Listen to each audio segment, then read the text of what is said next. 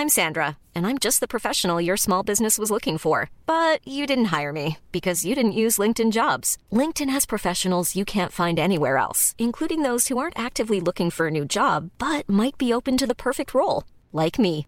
In a given month, over 70% of LinkedIn users don't visit other leading job sites. So if you're not looking on LinkedIn, you'll miss out on great candidates like Sandra. Start hiring professionals like a professional. Post your free job on linkedin.com/people today. Bonsoir à tous et bonsoir à toutes. Bienvenue dans Punchline ce soir sur CNews. L'actualité avec ce meurtre abominable à Beson, un vieux monsieur de 88 ans qui a été passé à tabac et qui est décédé des suites de ses blessures. Le suspect est très défavorablement connu des services de police, a été incarcéré. On reviendra sur son terrible parcours de délinquance, triste parcours de délinquance. Le football au cœur de tous les enjeux. Faut-il redouter le quart de finale France-Maroc ou au contraire s'en réjouir? On entendra les policiers qui disent redouter de nouveaux débordements après ce qui s'est passé samedi soir dans certaines villes. 40 membres des forces de l'ordre ont été blessés, dont un brûlé au second degré avec les tympans explosés à Lille. On sera là avec un policier dans un instant.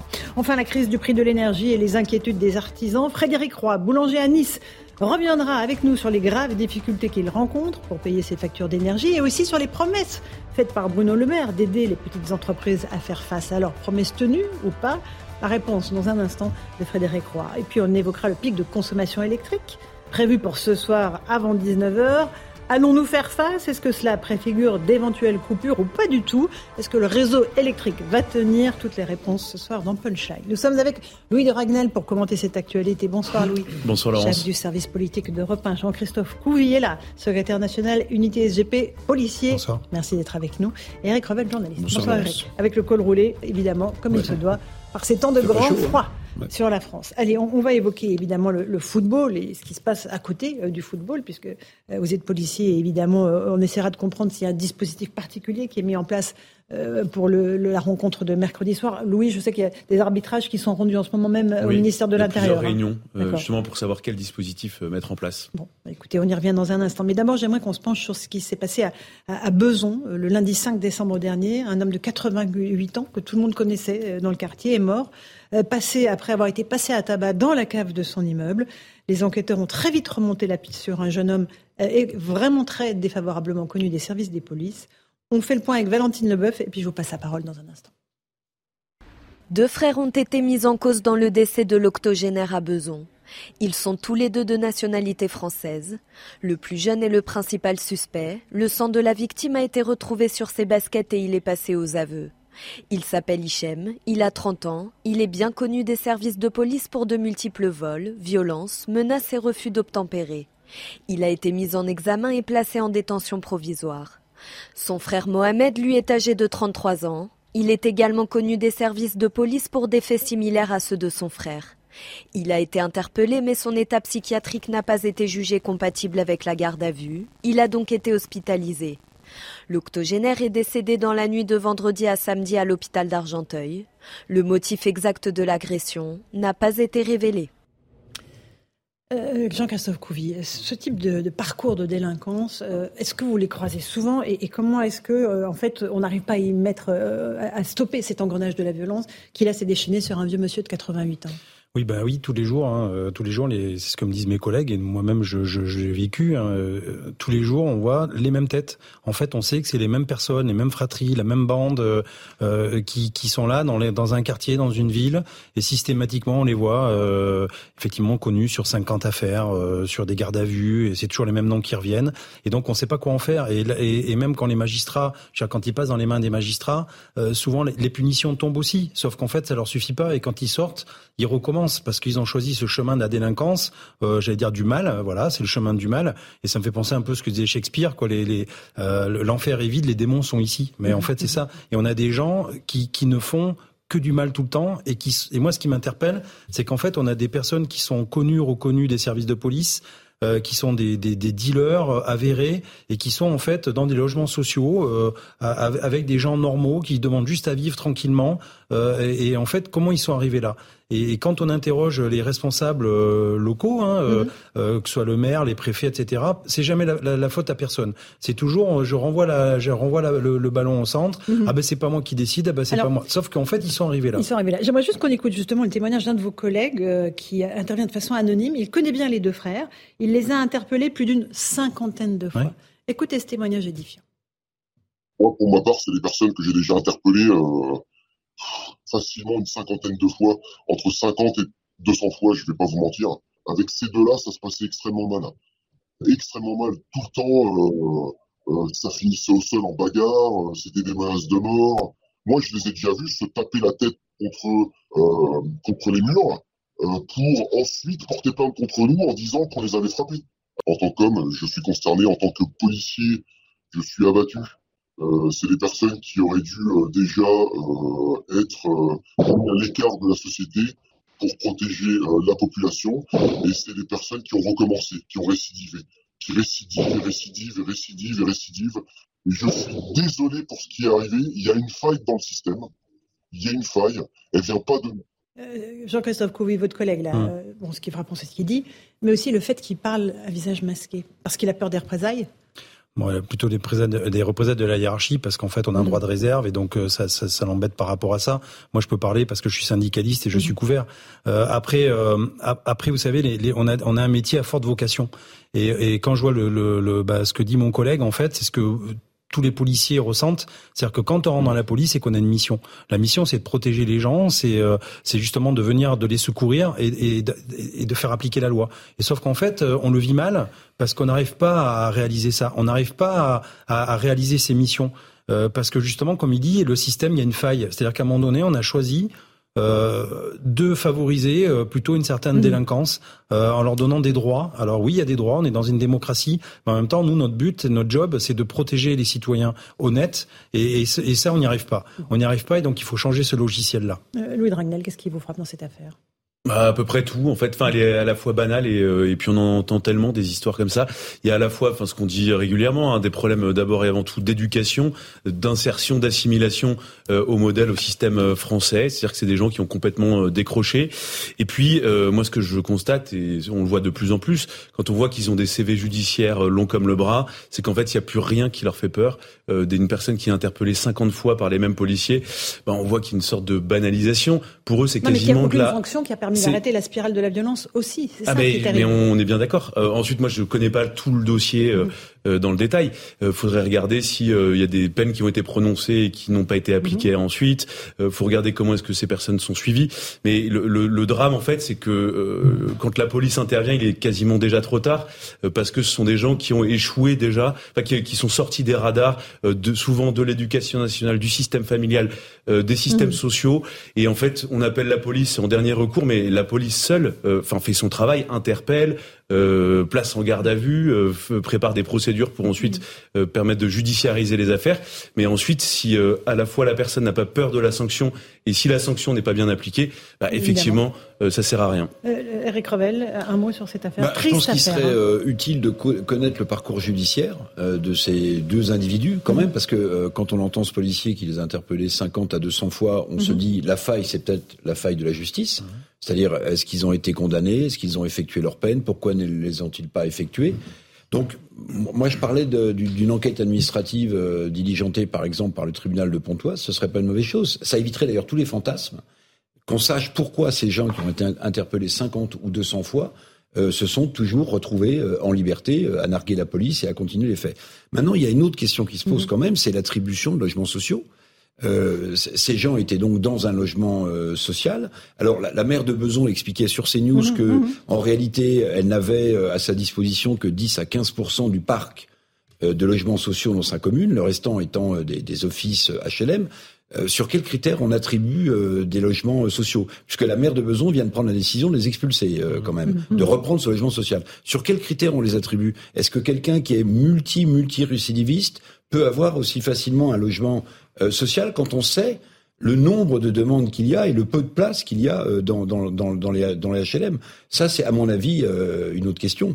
Et puis s'incliner devant la douleur de la famille, parce que je crois que le, monsieur Jean était descendu chercher une bouteille dans sa cave pour mmh. fêter apparemment les 60 ans euh, d'anniversaire du mariage avec son épouse.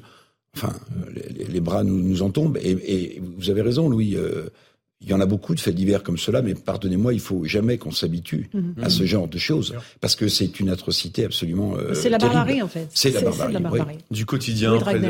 ce, qui, ce qui est terrible, c'est que ça frappe euh, à toutes les portes. Enfin, c'est, bah, ça peut arriver comme ça. Ça peut arriver n'importe où comme ça. Et c'est vrai qu'il y, a encore quelques années, euh, on pouvait se dire voilà, je sais pas, j'habite dans tel, à tel endroit, je, euh, je vis avec tel euh, type de profil autour de moi, ça peut pas m'arriver. Mais on le voit maintenant toutes les semaines, c'est que ça peut intervenir à tout moment.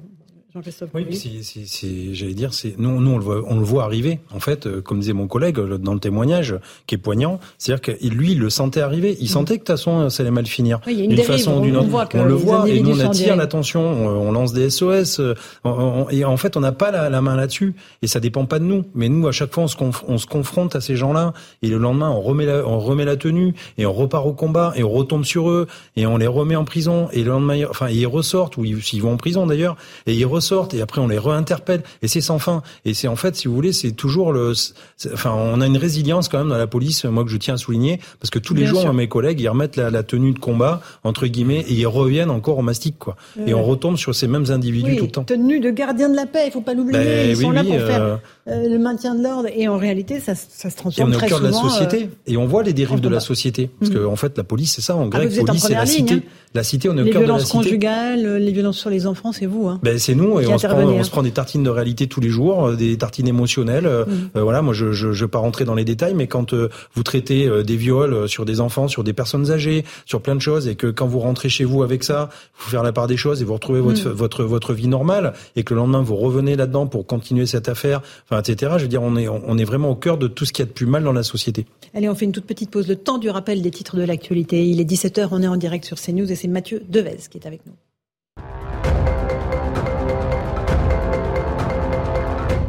L'annonce de la réforme des retraites reportée au 10 janvier, le projet devait être présenté le 15 décembre, ce jeudi donc, mais Emmanuel Macron souhaite laisser aux partenaires sociaux et aux nouveaux dirigeants politiques le temps d'échanger avec l'exécutif sur ce texte très contesté. Gérald Darmanin souhaite une sécurité renforcée devant les lieux de culte en prévision des fêtes de fin d'année. Comme chaque année d'ailleurs, le ministre de l'Intérieur demande au préfet une forte vigilance pour les fêtes de Noël et Hanouka. Dans un tweet, il réclame notamment des policiers à pied devant les lieux de culte raison du niveau élevé de menaces terroristes. Lafarge dénonce une action d'une violence incroyable après le sabotage d'une usine à bouc c'est dans les Bouches du Rhône. Les faits se sont produits samedi dernier. Plusieurs dizaines de militants écologistes ont pénétré sur le site et causé d'importants dégâts. Un texte anonyme accompagnait cette vidéo et revendiquait l'action contre, je cite, le cimentier polluaire. Le groupe a porté plainte. Brigitte Macron reçoit à l'Elysée Olena Zelenska, la première dame ukrainienne. C'est sa première visite en France depuis le début de la guerre en Ukraine en février dernier. Les deux femmes vont notamment se rendre dans une école parisienne qui accueille des réfugiés. Une conférence de soutien à l'Ukraine est également prévue demain à Paris. Merci beaucoup Mathieu Deves pour ce rappel des titres de l'actualité. On est toujours avec Louis de Ragnel d'Europe 1, avec Jean-Christophe Couvi, policier, et Eric Revel, journaliste. On va s'intéresser maintenant à cette euh, rencontre euh, que nous attendons avec impatience, euh, France-Maroc, mercredi soir au Qatar. Ce sera le ticket, ou pas, pour la demi-finale, évidemment, un enjeu important. Euh, samedi pour ce quart de finale. Euh, les Champs-Élysées euh, ont été envahis par plus de 20 000 personnes, la plupart bon enfants, mais il y a eu des débordements. Il y a eu aussi des débordements à Lille, on va y revenir dans un instant. En tout cas, à, Paris, sur les Champs-Élysées, les commerçants en ont ras-le-bol. Ils ont déjà l'habitude de ce, que, de ce type de violence avec les gilets jaunes.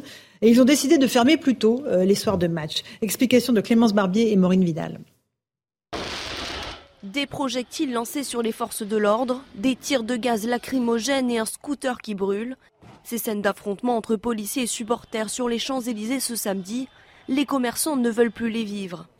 Accoutumés à ce type de rassemblement, ils ont pris l'habitude de fermer boutique plus tôt, comme Ozo Restaurateur, qui fermera ses portes à 22h30 pour éviter de voir son restaurant subir des dégradations. Comme j'étais ouvert, euh, commencer ils sont mis les gaz, et euh, les gens, ils sauté dehors. Il y avait 30 personnes qui sont rentrées, des poussées des portes. Et comme je mets les clés sur ensuite, tac, j'ai fermé et voilà. Par peur de ne pas pouvoir gérer la situation, Karim et sa gérante ont déjà planifié la soirée de mercredi. Ça sera la gérante ici, mais bon, je sais qu'elle va fermer aussi. Elle va fermer plus tôt, voilà. Mais je sais que je serai là aussi pour lui porter, voilà, euh, une petite aide parce que je sais qu'elle va pas être facile, ça va pas être facile pour elle. Mais côté commerce, c'est pas vraiment une journée euh, où il faut travailler, quoi. Faut fermer les portes.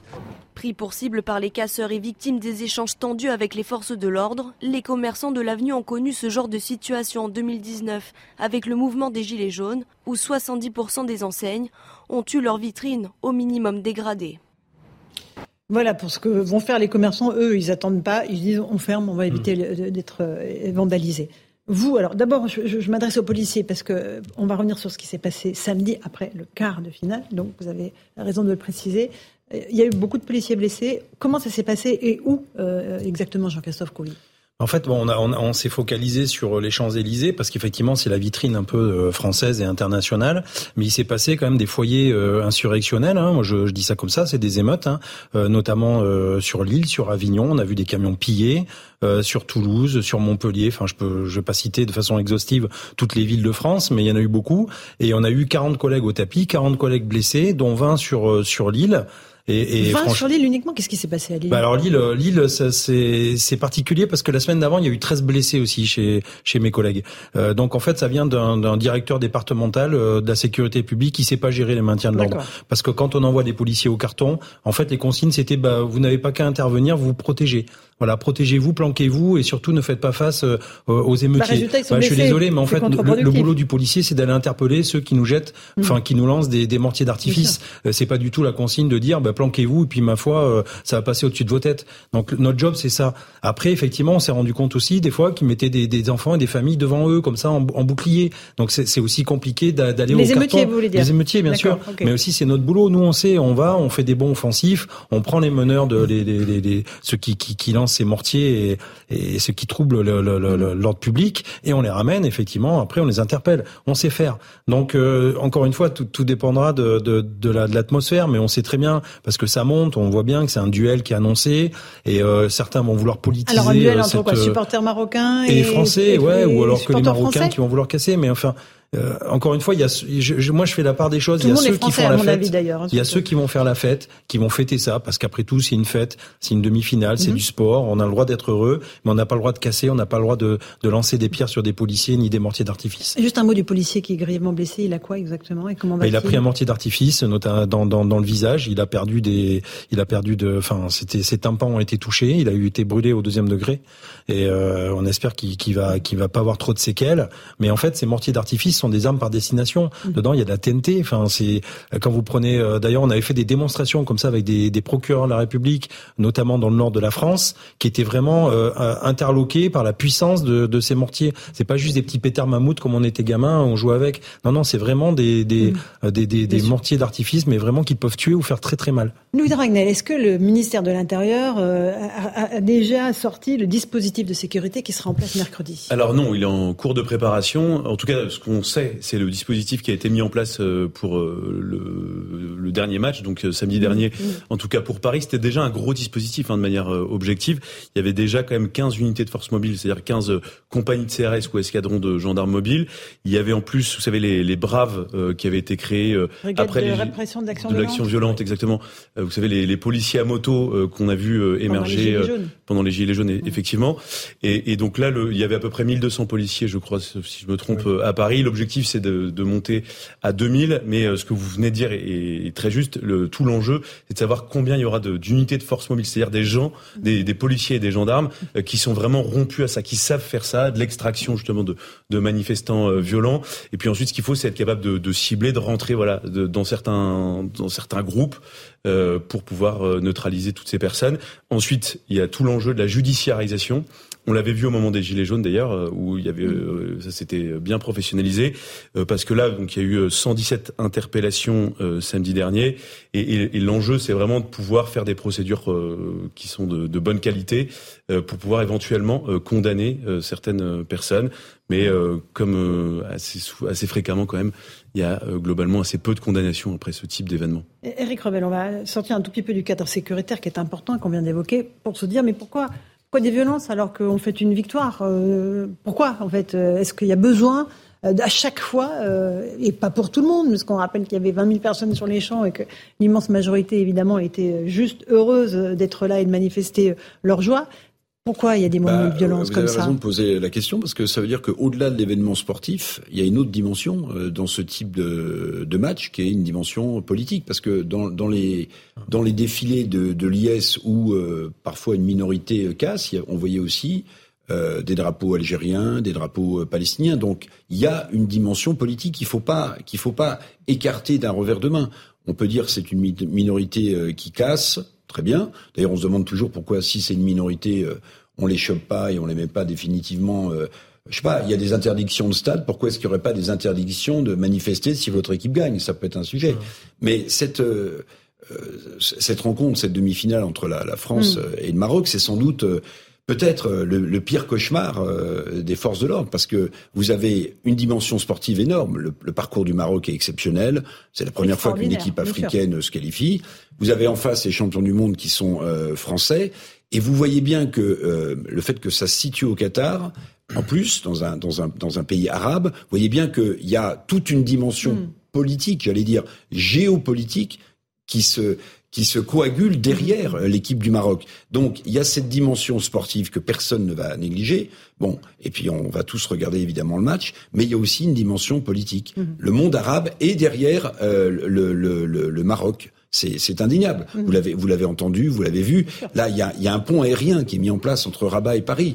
Euh, on parle de 30 avions supplémentaires qui vont qui vont faire la navette pour amener des supporters marocains euh, au Qatar euh, pour supporter leur, leur, équipe. Donc ça ça prend une dimension, oui, géopolitique. Louis Dragnet, vous voulez rajouter quelque chose Je trouve qu'il y a quelque chose qui, Avant qu'on écoute la mère du 8 euh, Quand on regarde, euh, on a pu consulter, mm. le, accéder aux, identités notamment et aux profils mm-hmm. des personnes qui ont été gardées à vue euh, samedi soir. Combien d'interpellations Il y a eu 100, au total 117 interpellations. À Paris seulement. À, Paris seulement, pardon. Et 106 gardes à vue. Mm. Et sur les 106 gardes à vue, quasiment tous sont de nationalité française. Enfin, il y en a 98 de nationalité française. Ensuite, c'est pas politiquement correct ce que je vais dire, mais beaucoup ont quand même des prénoms à consonance arabe. C'est factuel. Et donc, je trouve que ça pose quand même une la question de cette génération-là, euh, qui de plus en plus, alors que c'est des gens qui n'ont pas grandi euh, au Maroc ou dans d'autres pays euh, du Maghreb, nourrissent un sentiment très anti-français, alors que leurs parents et leurs grands-parents, eux, pour le coup, sont souvent très bien intégrés. beaucoup d'entre eux sont assimilés, et donc c'est des gens qui cherchent à se forger, à se construire une nouvelle identité. Là, on parle que des casseurs, parce que encore une fois, on est d'accord. Là, hein. je parle que des, que des gens qui, ont, été, placés en garde à vue. Mais, mais, ça correspond, pour ça va dans le sens de ce que dit euh, Éric Revel. Il euh, y, a quand même ce phénomène nouveau, euh, très identitaire, très fort, avec une génération qui ne connaît pas son pays d'origine. et c'est d'ailleurs c'est plus son pays d'origine puisqu'ils sont de nationalité française, mais ils ne se considèrent pas comme français. Et c'est vrai que ça ça pose des questions là d'ordre public dans le football mais ça pose des questions euh, à toute la société de manière globale. Quand on parle de séparatisme, on n'est on est pas loin de ça. Euh. je vais, vais pas excuser des comportements absolument inacceptables et, vraiment euh, scandaleux. Enfin, je veux dire pour les forces de l'ordre, pour les gens qui ont leur commerce, tout ça. enfin, mais les gens de cette génération-là, ils ont aussi un problème, j'allais dire, oui, identitaire. C'est-à-dire que si vous prenez un franco-marocain ou un, ou un, ou un Algérien, en fait, de la deuxième ou troisième génération, euh, en général, quand il retourne dans son pays d'origine, il est euh, il est montré du doigt, voire euh, et quand il est en France, parfois, parfois, mais ça n'excuse pas, hein, il a il a du mal à, à s'intégrer. Donc, j'allais dire, c'est des gens qui sont de nulle part finalement, qui, qui, ne, qui, qui, ne, veulent pas ou qui ne sont pas intégrés en France. Non, non, vous êtes pas non, non, mais c'est dire que globalement, ils ont eu un modèle. Enfin, l'école. Bien sûr. Ils ont été bien sûr. à l'école, au moins l'école publique, l'école, je sais pas, mais ils ont été à l'école. Ils ont eu tout leur globalement. et alors, on, a, il y a, c'est un échec collectif. Hein. Je pense qu'il y a une immigration trop importante. Il y a aussi euh, beaucoup de, d'échelles de la société qui ont baissé les bras, qui ont renoncé à en vouloir faire, euh, vouloir en faire de, vrais Français. Et moi, ce que je note aussi, c'est que quand on, on appelle les autorités à Rabat, faux français. Comment Non, bien, sûr, mais au modèle, euh, au modèle français, enfin, au modèle social, au modèle politique, par rapport au projet commun de la société. Et quand on contacte les, les autorités marocaines, elles sont extrêmement gênées parce qu'elles ne se reconnaissent absolument pas dans ces personnes-là. Et, exactement. Et au Maroc, c'est un pays qui globalement est assez tonique. Mais dans une Par exemple, il n'y a eu aucun débordement au Maroc. Ah non, bah, bien sûr que non. et, la, minorité, et la minorité française est très gênée parce que c'est pas du tout pour faire l'ambassadeur du Maroc, mais, mais ça, à chaque fois, euh, leur image est très écornée par rapport à ce type d'incident, alors que globalement, euh, au Maroc, ce type d'incident ne se produit pas ou très peu. Évidemment. Mais c'est pour ça que je vous dis que quand, quand, il y a, quand, il y a, une victoire de, de d'une équipe et que certains supporters fêtent cette victoire en France, vous n'avez pas vu de ce type de débordement euh, après la victoire de l'Argentine, par exemple. Vous n'avez pas vu une minorité française. Il y a des milliers de Français qui vivent au Maroc. Mais ça concerne qui quasiment exclusivement des anciennes colonies ou des anciens qui se seraient, qui se seraient permis de, de, manifester euh, comme cela euh, au Maroc. Donc c'est un vrai sujet. Puis moi j'ai en tête une émission célèbre sur une grande chaîne où Hassan II euh, l'ancien roi du Maroc disait n'essayez pas d'intégrer euh, les musulmans ou les Marocains mhm. euh, tels que moi je les connais, disait Sa Majesté. Vous y arriverez pas, vous en souvenez peut-être. Alors je dis pas qu'il a raison sur tout, mais c'est un sujet, c'est un sujet. Et si on ne l'aborde jamais, ben on continuera à, à, à se renvoyer la balle en disant mais c'est un scandale. Et c'est un scandale et on fera rien de plus. Alors j'espère qu'il n'y aura pas plus de débordements mercredi soir. Hein. On, va juste terminer sur le volet sécuritaire, après on passera à la politique, parce qu'il y a pas mal de politiques qui demandent à Emmanuel Macron de ne pas se rendre au Qatar, c'est encore un autre sujet. Mais là on va écouter la maire du 8e, euh, qui évidemment, euh, Jeanne Dautesser, euh, était l'invitée de la matinale de CNews et qui est très inquiète pour mercredi soir. Écoutez-la. Déjà, il faudrait rétablir le respect de l'ordre et de l'autorité. Ça, tout le monde le demande et on a bien conscience que aujourd'hui, Permettez-moi de remercier les forces de l'ordre, les policiers, les gendarmes sur place, qui font un travail exceptionnel, mais malheureusement, euh, ils sont débordés par cette violence. Toutes ces personnes qui viennent, je ne parle pas des supporters qui viennent pour fêter la victoire, et d'ailleurs, quand on fête la victoire, on n'arrive pas avec des mortiers, pardon, normalement, ni avec non. des barres. Ben, normalement non, mais hmm. normalement oui. On ne doit pas accepter que ces personnes-là viennent pour casser. Elles ne viennent que pour casser. Tout le monde a peur d'une guerre, d'une guérilla et d'une guerre civile parce que c'est quand même le Maroc et la France, et vous connaissez les sentiments donc euh, des uns et des autres. Et on ne voudrait pas que les Champs-Élysées soient transformés en, euh, en, champ de, bataille. Alors ça, c'est la vision de la maire du 8e. Euh, voilà, les relations entre la France et le Maroc sont excellentes. Donc, vous, oui. Alors, politique, non. Non, non entre les deux peuples. Ah oui, mais entre les gouvernements, non, pour, le coup, c'est très très compliqué entre à cause des laissés-passer consulaires entre Emmanuel Macron et le gouvernement marocain. Mhm. En fait, ça, euh, moi je parle du, euh, voilà, de la population. C'est très très compliqué. Ça se passe très mal. Et d'ailleurs, les, les, les, autorités marocaines prennent euh, vraiment sont vraiment très déçues du comportement d'Emmanuel Macron à l'égard de l'Algérie. Puis c'est, ah il y a eu plein d'embûches. Euh, en 2015, il y avait le patron des services de renseignement marocains qui a failli se mhm. faire interpeller en France. donc ça, ils, ils, ont eu beaucoup de mal. Ensuite, côté français.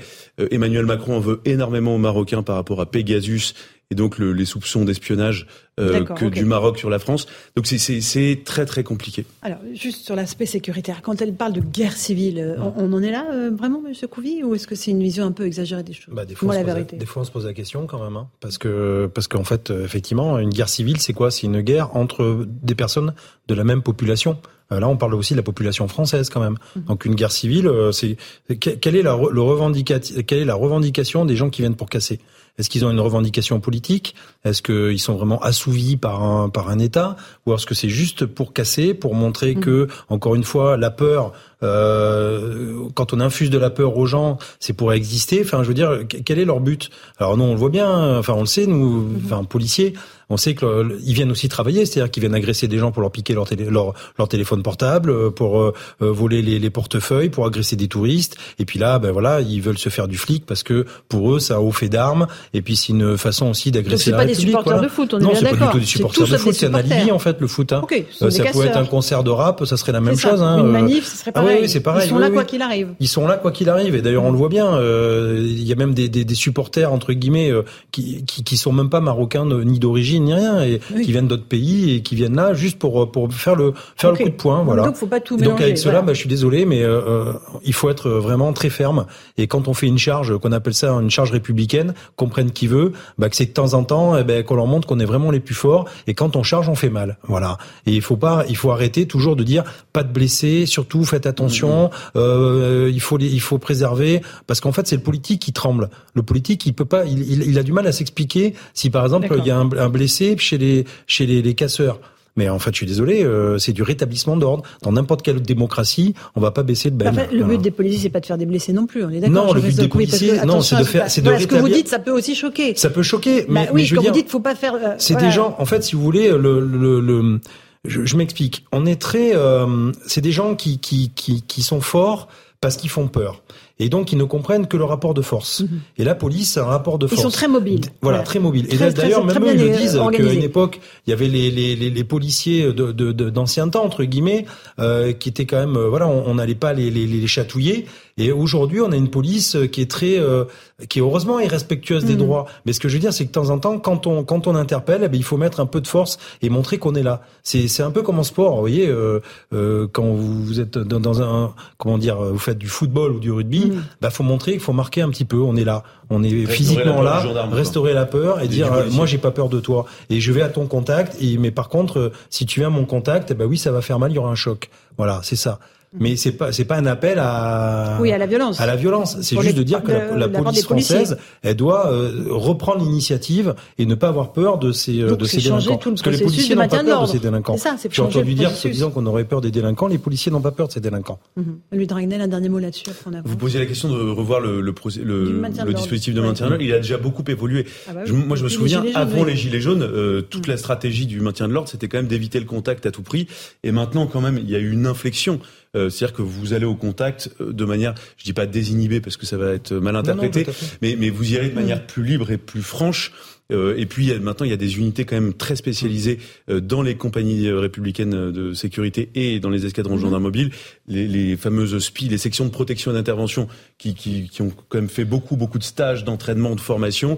Et chez les gendarmes, c'est pareil, ça s'appelle les pelotons euh, d'intervention, et, et où là, pour le coup, il y a une vraie cul- ils sont, il y a de l'agressivité dans le sens où euh, ils sont, il y a plus de la robustesse. En fait, quoi. quand vous voyez, par exemple, sur l'île, que, que- que les, les, les, gens en face construisent des barricades, c'est là qu'il faut intervenir tout de suite. Il faut pas les laisser Oui, prendre le terrain. S'installer. Il faut prendre le aussi- terrain. Donc on, on appelle ça des bons offensifs, mais en fait, il faut prendre le terrain, il faut aller au contact et après se replier. C'est normal. On laisse une dans le maintien de l'ordre, c'est comme ça, on laisse un sas de sécurité. Mais il faut montrer qu'on est là et qu'on n'est pas que passif, en fait. Un tout dernier Mais, mot là-dessus, après on avance avec pour, euh, Ravel. dire ce que- pour appuyer ce que disait M. Couvi, c'est que euh, la main des politiques tremble sans doute, puisque en réalité, si vous faites un calcul sur six mois, un an, il y a bien plus de blessés chez les forces de l'ordre chez les forces de l'ordre sûr. que chez les, les manifestants. Et puis ça s'appelle force de l'ordre. Ça s'appelle pas euh, pêche au goujon et ça s'appelle Oui, rétablir l'ordre. Oui, on n'est pas, on n'est pas des sacs de sable, hein. c'est-à-dire que nous, Ah oui. euh, je suis désolé, mais euh, à un moment donné, il faut aussi un peu de mordant. Bon.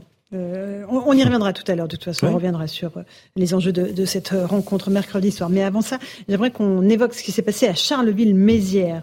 Euh, là, c'est euh, un, un homme de 82 ans qui a tué euh, à coups de fusil euh, un, un jeune homme de 21 ans. Il lui a tiré dessus. Ça s'est passé euh, vendredi soir. Le suspect est un ancien commando marine qui dit avoir été exaspéré par des jeunes qui étaient dans le hall de son immeuble, qui fumaient, qui, buvaient de l'alcool, selon lui.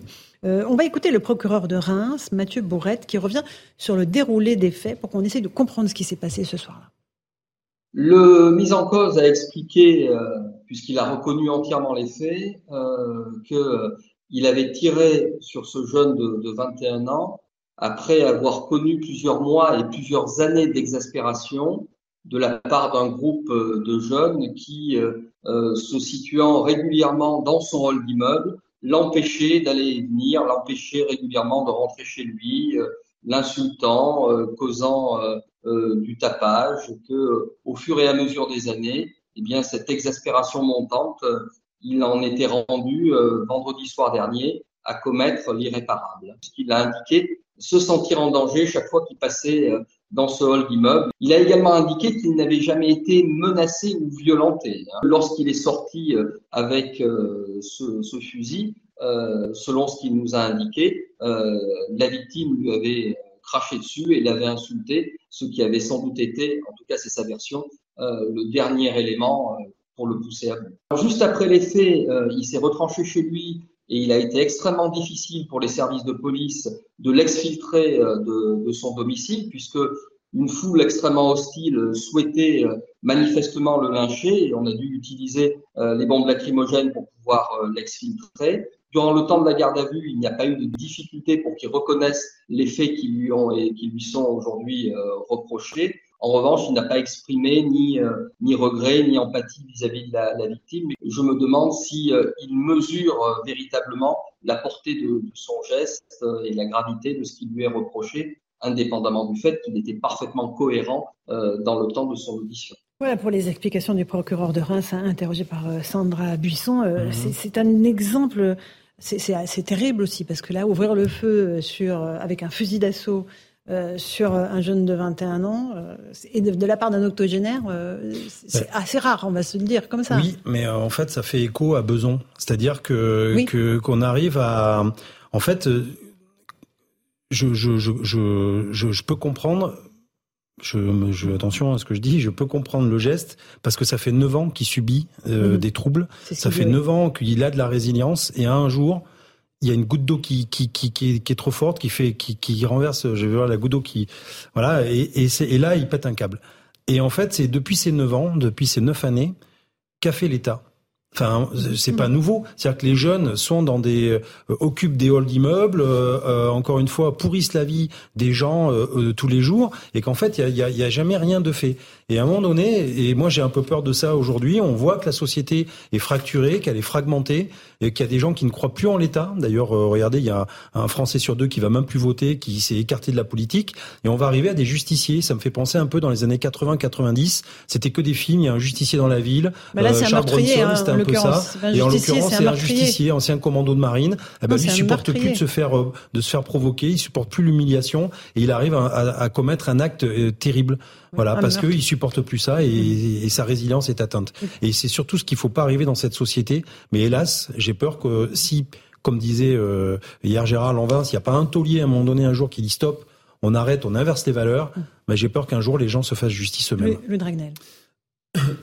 Pardon. Ce qui est, ce qui est certain, c'est que rien ne justifie euh, ne, justifiait la, la, mort de, de personne d'ailleurs, euh, c'est un principe universel.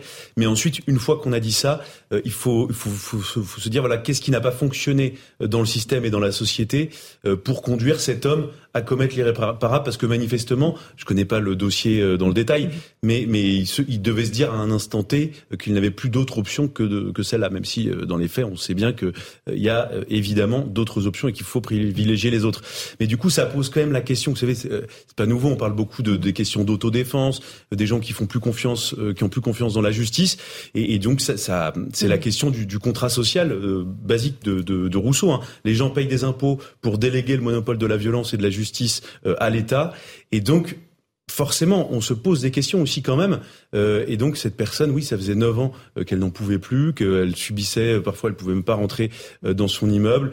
c'est un vieux soldat, un ancien combattant qui a combattu en, Algérie.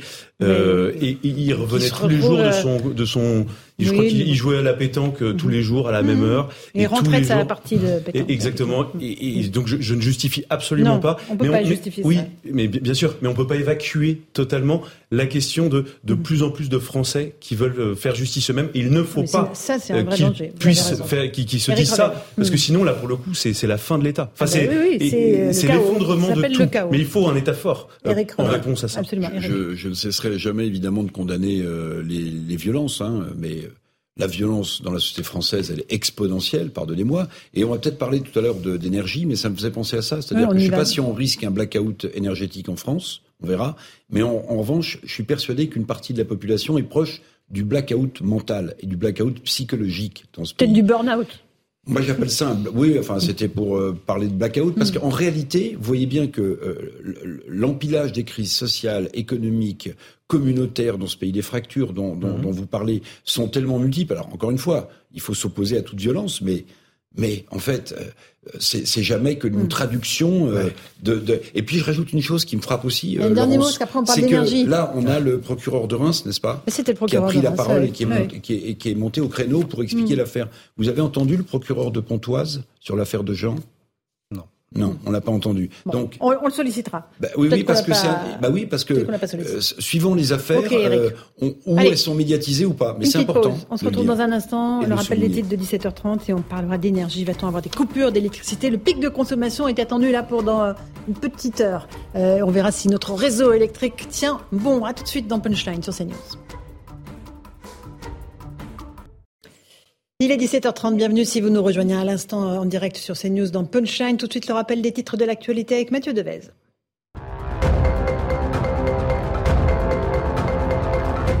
Le Parlement européen secoué par un scandale de corruption, la présidente du Parlement vient d'annoncer une enquête interne. Une vice-présidente grecque est notamment inculpée et écrouée pour corruption dans le cadre d'une enquête sur des soupçons de versement par le Qatar.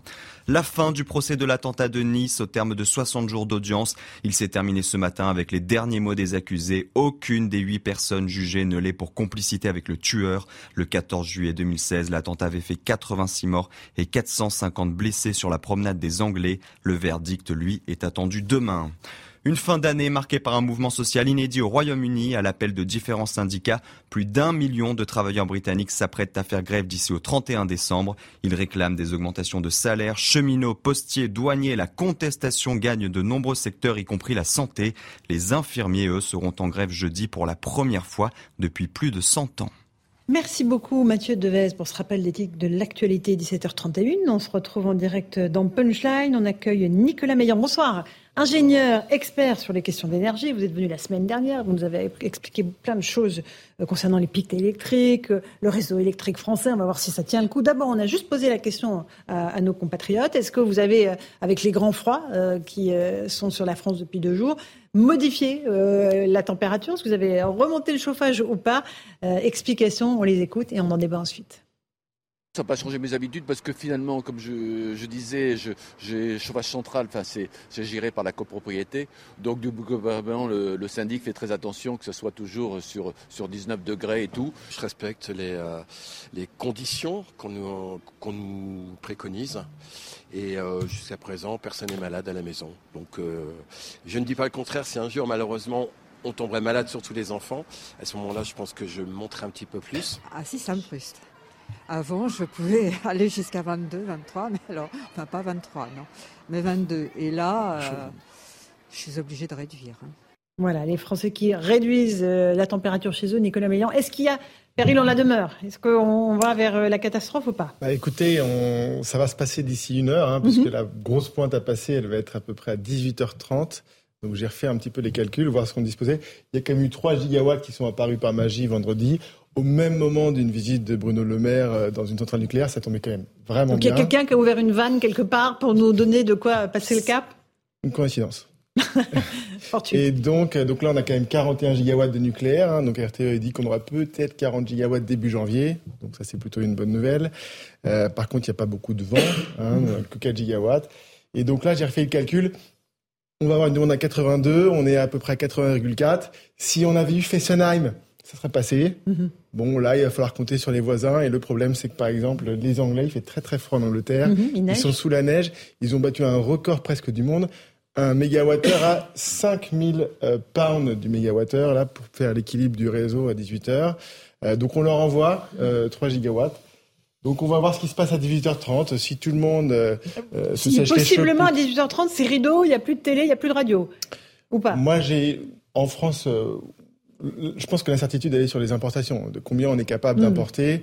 Euh, là, je voyais dans les prévisions. Alors, il y a une très bonne. Euh, alors, tout le monde parle de EcoWatt, donc EcoWatt c'est sympa. On voit si c'est oui, c'est la petite appli qu'on a sur le téléphone qui dit tout vert ce soir. Hein. Il y a beaucoup plus drôle que EcoWatt, c'est Eco de mix où là, on voit en temps réel le mix de production mm-hmm. et vous avez un mode standard et un mode expert. Et là, dans le mode expert, vous allez voir plein de choses, des superbes cartes. C'est ce que je publie d'ailleurs oui. sur Twitter. Comment vous dites Echo de what Echo de Mix. Echo de Mix, ok, Echo de Mix. Vous pouvez la télécharger et vous verrez en temps réel ce qui se passe.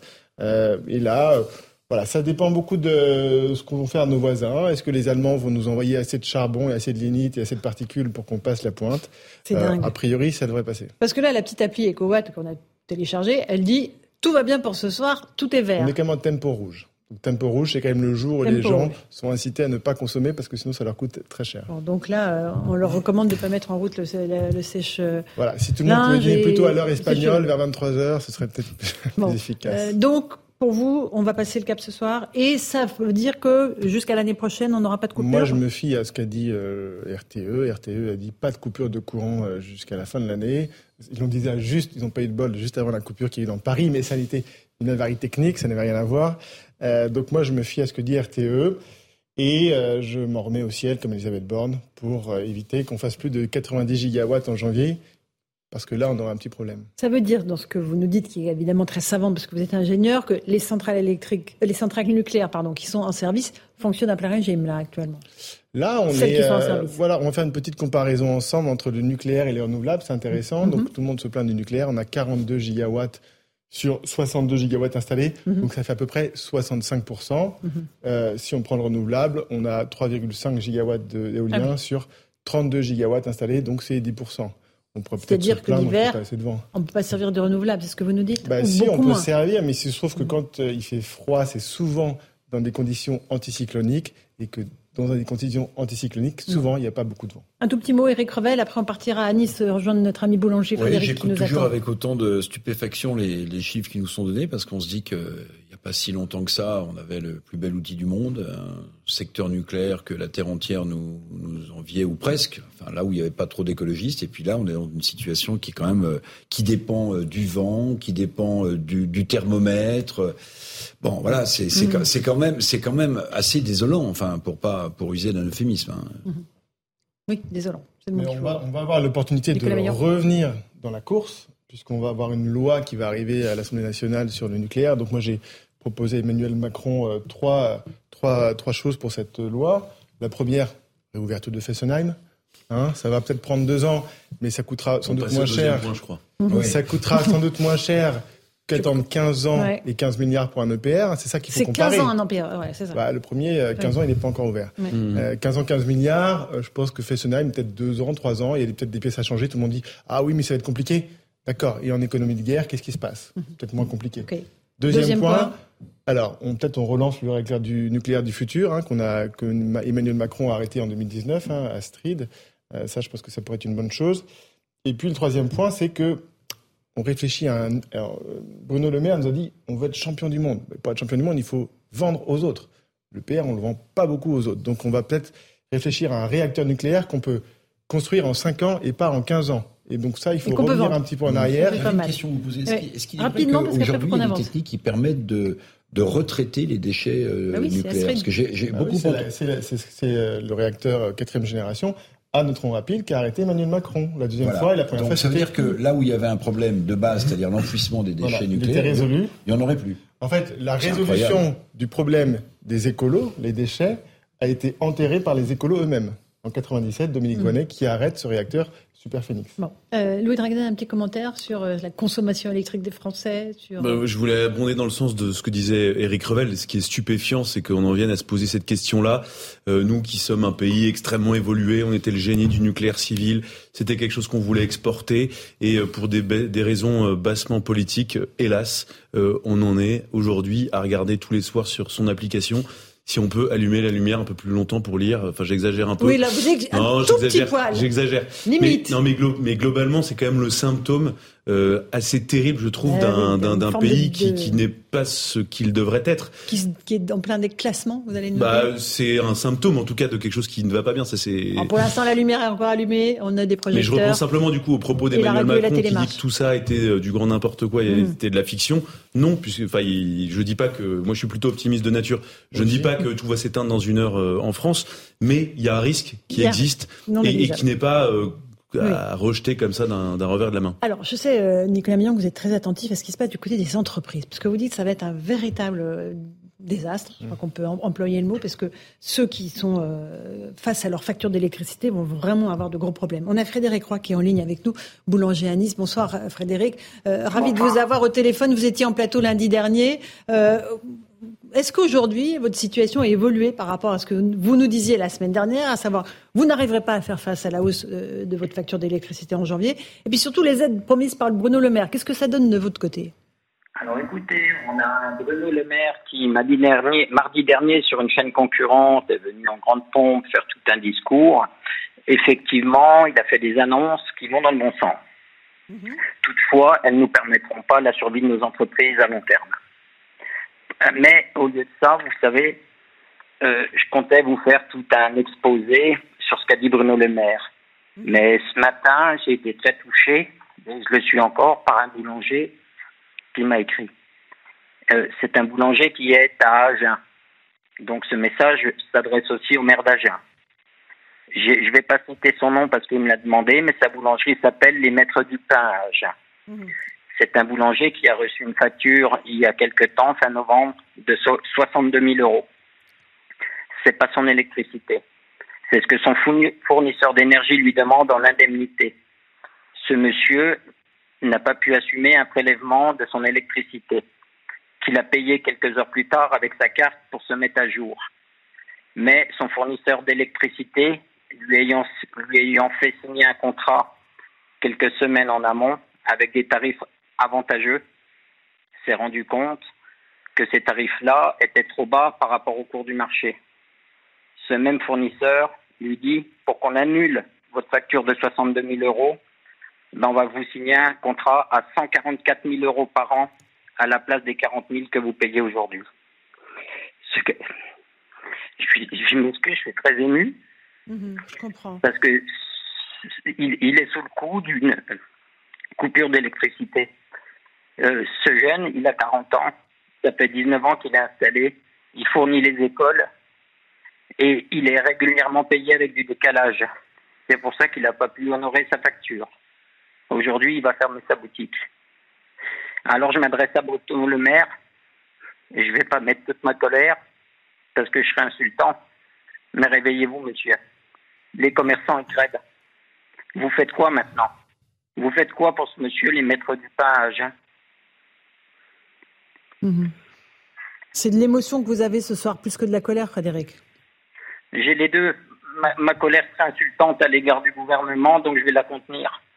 Parce que, outre ce qui se passe pour les artisans boulangers, on n'est pas les seuls concernés. Il y a les restaurateurs, il y a tous les métiers de l'artisanat aujourd'hui qui sont concernés. Et le, drame, c'est, ce qu'ils nous proposent, c'est des miettes parce qu'on doit déjà faire face aux augmentations des matières premières qu'on peut déjà pas répercuter sur nos prix de vente. Aujourd'hui, on nous annonce des tarifs hors de propos. Aujourd'hui, ce qu'il me propose, c'est de, je dois le remercier qu'il me multiplie ma facture d'électricité par, deux, par deux, deux, deux, 280% mais je vais payer avec quoi En cagette de pommes C'est pas possible. On ne pourra pas assumer. C'est la fermeture programmée d'un grand nombre d'artisans en France, tous métiers confondus. Parce qu'aujourd'hui, les vrais artisans qui fabriquent chez eux doivent faire face à de la concurrence qui, elle, est principalement sous tarif bleu. J'entends par là les terminales de cuisson et ce genre de boutiques-là qui, eux, ne fabriquent pas et sont sous le bouclier tarifaire. Faut en avoir conscience dans, les supermarchés, on a juste un petit four pour cuire les baguettes qu'on reçoit en industriel. Eux sont toujours sous tarif bleu. Nous, non, on est sous tarif jaune et nous, on voit nos prix démultipliés. C'est une concurrence déloyale. Et ça, je le déplore. Et je regrette profondément que nos syndicats ne nous défendent pas, bien au contraire, nous enfoncent. Et ça, ça me fait mal. C'est pour ça qu'au jour d'aujourd'hui, croyez-moi, on a lancé avec notre collectif une manifestation le 23 janvier devant le ministère des Finances et j'échange tous les jours avec les syndicats de restaurateurs, avec des syndicats de, de, petites et moyennes entreprises. On sera là le 23 janvier, Bruno Le Maire, croyez-moi-en. Changez vite votre fusil d'épaule et prenez les artisans au sérieux. Les artisans n'ont jamais manifesté dans la rue. C'est jamais arrivé que tous ensemble, on soit dans la rue. Mais là, cette fois, il y en aura le bol. On va y être. Et croyez-moi, c'est la survie de nos entreprises, c'est notre gagne-pain. On va venir et très en colère. Et croyez-moi, vous serez sur le plateau le 23 janvier, vous serez invité, euh, et vous êtes invité permanent, Frédéric. On vous sent au bout du rouleau, comme certains de vos collègues. Là, vous avez parlé de celui d'Agen. Vous voyez pas l'issue, en fait, en vérité. C'est pas ça, c'est que j'ai une situation à moi personnelle. Alors, si vous voulez, normalement, à cette période-là, je commence à vendre mes chocolats cette année. Je n'ai pas commencé de les fabriquer parce que je m'occupe de mes confrères, parce qu'on a créé notre collectif, parce qu'il faut échanger, parce qu'il faut se battre. Aujourd'hui, mon boulot, c'est de préparer des belles fêtes de Noël pour mes clients. Aujourd'hui, je me bats pour pas fermer. J'en ai ras-le-bol. Mmh. Le ras-le-bol qui est partagé par d'autres artisans. Vous restez avec nous en ligne, Frédéric, mais on, est tous, euh, voilà, Eric Revel sous le choc de ce témoignage. C'est hein. à Frédéric euh, Roy, que je, connais un peu et qui tient vraiment une magnifique euh, boulangerie-pâtisserie à Nice, lui dire que son émotion euh, elle, est, elle est tellement euh, pas surprenante, mais d'habitude, on connaît Frédéric avec de l'énergie, avec de la détermination. Mon cher Frédéric est là. Oui, là, on vous sent euh, profondément touché, abattu. vous battez aussi pour le pour le, le, le, collectif et on a du mal à croire que le gouvernement va laisser tous ces commerces de proximité voir leurs factures exploser. Donc moi, je voulais saluer le courage de Frédéric et puis lui dire que le 23 janvier, il y aura peut-être pas que des boulangers ou des pâtissiers dans la rue pour les soutenir, parce que nous, on a envie de continuer à, à manger de, de, bonnes baguettes et avoir accès à de bonnes pâtisseries. Voilà, Frédéric, ce que je voulais vous dire. J'irai juste plus loin si vous m'y autorisez. Franchement, ce message, il s'adresse à nos députés, quelque groupe que ce soit, parce que moi, je ne fais pas de politique. J'aimerais beaucoup comprendre pourquoi aujourd'hui nos prix de l'électricité augmentent et à qui va cet argent. J'aimerais tant qu'une commission parlementaire se mette en place pour enquêter sur cette chose-là, parce que franchement, mhm. on veut savoir. Certes, à court terme, on n'aura pas la réponse, mais il va en falloir une à un moment donné. Pourquoi on doit payer si cher aujourd'hui et où va cet argent? Alors, on a un, ingénieur, un spécialiste de l'énergie que vous avez vu la dernière fois, je crois, Nicolas Meillan. Où va, où va, cet argent et comment vont faire toutes ces petites entreprises, ces artisans, Nicolas Meillan, pour faire face? C'est euh, terrible. Hein. Euh, le dernier chiffre que j'ai vu, 80% des artisans boulangers qui pourraient fermer. Euh, et le problème qu'on a, c'est qu'en fait, Bruno Le Maire ne sait pas compter. C'est-à-dire que quand vous avez des coûts qui sont multipliés par 5 et qu'ensuite vous faites, vous faites une baisse de 20%, mhm. ben, ça fait des coûts multipliés par 4. Mhm. Mon enfant de 8 ans, ça, il sait le faire, le calcul. Il multiplié par 4, personne ne peut tenir le, le choc. Donc aujourd'hui, le problème est identifié depuis le mois d'août. On sait que les prix de l'électricité sont indexés sur le prix du gaz de M. Poutine et donc la Commission européenne travaille sur le sujet. Mais l'Allemagne ne veut pas décorréler le prix de l'électricité de celui du gaz. Et on parlait tout à l'heure du problème avec les écolos qui nous ont mis dedans, mais c'est surtout l'Allemagne hein, qui, détruit depuis 15 ans EDF. Euh, e bah, les écolos allemands, les Grünen. Les écolos allemands, mais, mais, mais la, libéralisation du marché de l'électricité, euh, ce ne sont pas les écolos allemands, ce sont les Allemands, et on est en train de découper et démanteler EDF. Et ça fait qu'aujourd'hui, on a non seulement ce prix qui est plus cher à cause du mhm. prix du gaz, et en plus on le paye plus cher en Europe, en France, puisqu'on a eu moins de disponibilité. Et où va l'argent, comme le demande Frédéric Roy Cet argent-là, bah, ces factures multipliées par 4 ou 5, où va l'argent bah, L'argent, ça va dans les, poches de ceux qui vendent de l'électricité. Et donc c'est pour ça que la Commission européenne a réfléchi à mettre en place une fiscalité pour aller chercher les 10 super profits et pouvoir les utiliser. Hein, les 10 milliards d'euros d'aide de la France pour les entreprises, ça vient de cette cagnotte euh, où euh, l'Union européenne dit au-dessus de j'ai pas la valeur exacte du kilowattheure, vous allez nous rendre l'argent. C'est ce qui se passe en gros. Mais là, il y a une question de bon sens. Vous dites 80% des boulangers sont menacés. Il faut les aider la, tout question. De bon Il faut les passer tout de suite au tarif bleu. On doit tout de suite. Euh, tout là, aujourd'hui oui, alors ça, ce serait bien, mais vous savez, le problème, c'est que la France, euh, elle est sur 3 000 milliards d'euros de dette et qu'elle a, elle a augmenté sa dette de 500 milliards. Et donc maintenant, en fait, si vous voulez, euh, Bruno Le Maire a un tout petit peu du mal avec le robinet de l'argent magique, parce qu'il a, il a peur de se faire punir par les marchés financiers. Et quand il a vu ce qui s'est passé à sa confrère Liz Truss au Royaume-Uni, c'est peut-être justifié. Mm. Euh, ce qu'il faut surtout faire, c'est faire comme les Espagnols et comme les, les, Portugais, sortir de ce marché euh, européen. On a l'électricité la moins chère du monde, quasiment 20 euros du mégawattheure, et on la paye 600 euros du mégawattheure, on la prête 30 fois plus. Mais dans quel monde ce truc existe? Et surtout, dans quel monde on le laisse faire depuis 4 mois? Que fait la Commission européenne?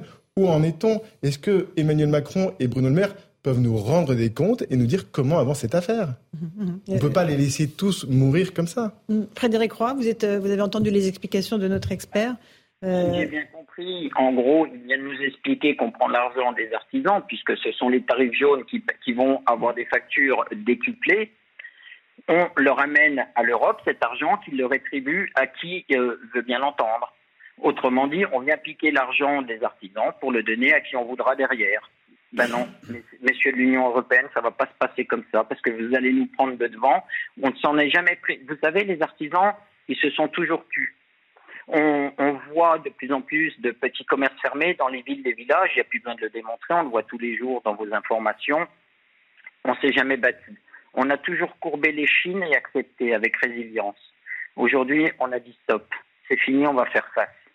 Mais là, croyez-moi, ça n'est jamais arrivé ils ne se rendent pas compte du tsunami qu'ils viennent de créer. Vous avez eu les gilets jaunes, vous allez avoir les artisans, les restaurateurs en face de vous qui se battent. Pour mon cas personnel que je vais vous citer, je me bats depuis l'âge de 14 ans, j'aime mon métier, c'est un métier de passion. Aujourd'hui, j'ai 51 ans.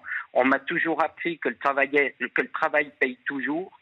Aujourd'hui, on s'aperçoit qu'il va falloir travailler plus pour gagner moins et fermer. Mhm. Ça ne va pas se passer de la même façon. Et il y a du monde qui pense comme moi. Mhm. Euh, en tout cas, merci beaucoup euh, Frédéric euh, d'avoir pris le temps de nous passer un petit coup de fil. Vous revenez comme vous voulez, hein, si vous êtes à Paris. Le plateau vous est ouvert en permanence et vous le savez, on sera à vos côtés. ça sera avec plaisir. Merci beaucoup Frédéric. combien d'entreprises potentiellement peuvent se retrouver au tapis? Est-ce qu'on a une, ordre d'idée Il y a plusieurs fourchettes qui sont données, mais ça peut être autour de 150 000, parfois 200 000. C'est un peu la CPME. Il a 150 000 TPE, effectivement. Il a parlé de ce chiffre-là. C'est absolument dramatique, Nicolas Meillon. Bah, ce qui est dramatique, c'est que c'est qu'il ne se passe rien pour résoudre la situation, surtout.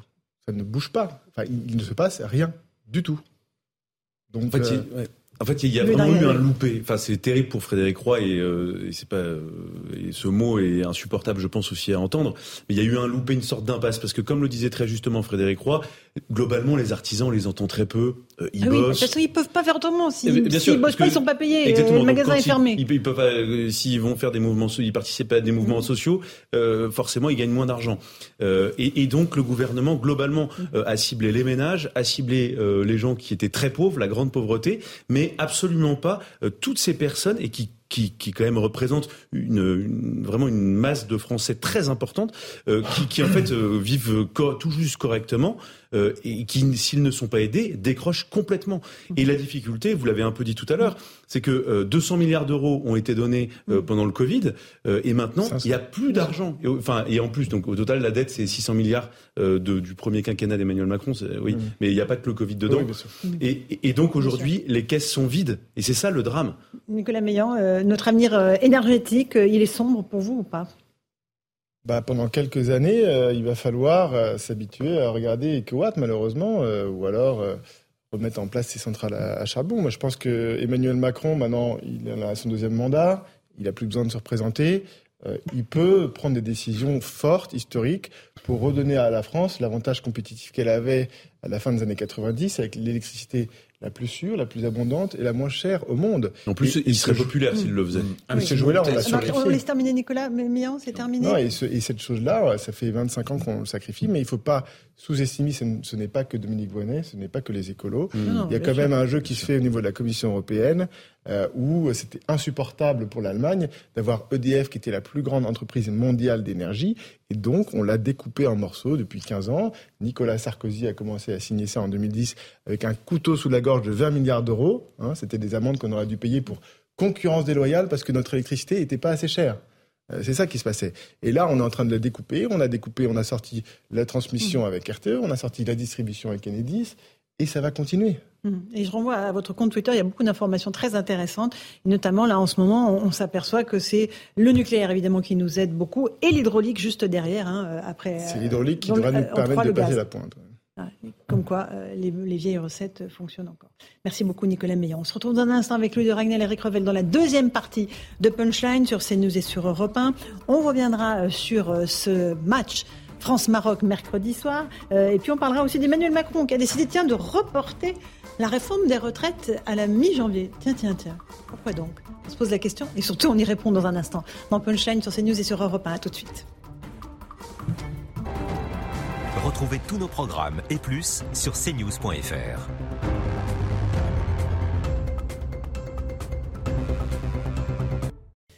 Bonsoir à tous et bonsoir à toutes. Bienvenue dans Punchline ce soir sur CNews et sur Europe 1. La France se prépare avec joie et fébrilité pour le match de mercredi soir qui l'opposera au Maroc et qui pourrait offrir aux Bleus un ticket pour les demi-finales de la Coupe du Monde en cas de victoire. Faut-il redouter cette rencontre? Y a-t-il un risque particulier de violence autour de ce match? On se pose la question ce soir avec un représentant des forces de l'ordre. La soirée de samedi a été marquée par des dégradations avec à la clé 40 policiers blessés, dont un gravement. Et puis on reviendra aussi sur ce qui se passe à Sciences Po Paris, le wokisme, c'est idéologie américaine a-t-elle gagné euh, cette institution? Je poserai la question à son directeur Mathias Vichra. Il sera là en direct. Il souhaite répondre à une enseignante qui la semaine dernière a décidé de quitter l'école parce que ses élèves ont porté plainte. Ils se sont sentis discriminés lorsqu'elle voulait les répartir en groupes hommes et femmes. Eux voulaient qu'on parle de leader-follower, c'est-à-dire suiveur et leader. On va démêler le vrai du faux ce soir à 18h30. Ce sera juste après le rappel des titres de l'actualité de 18h.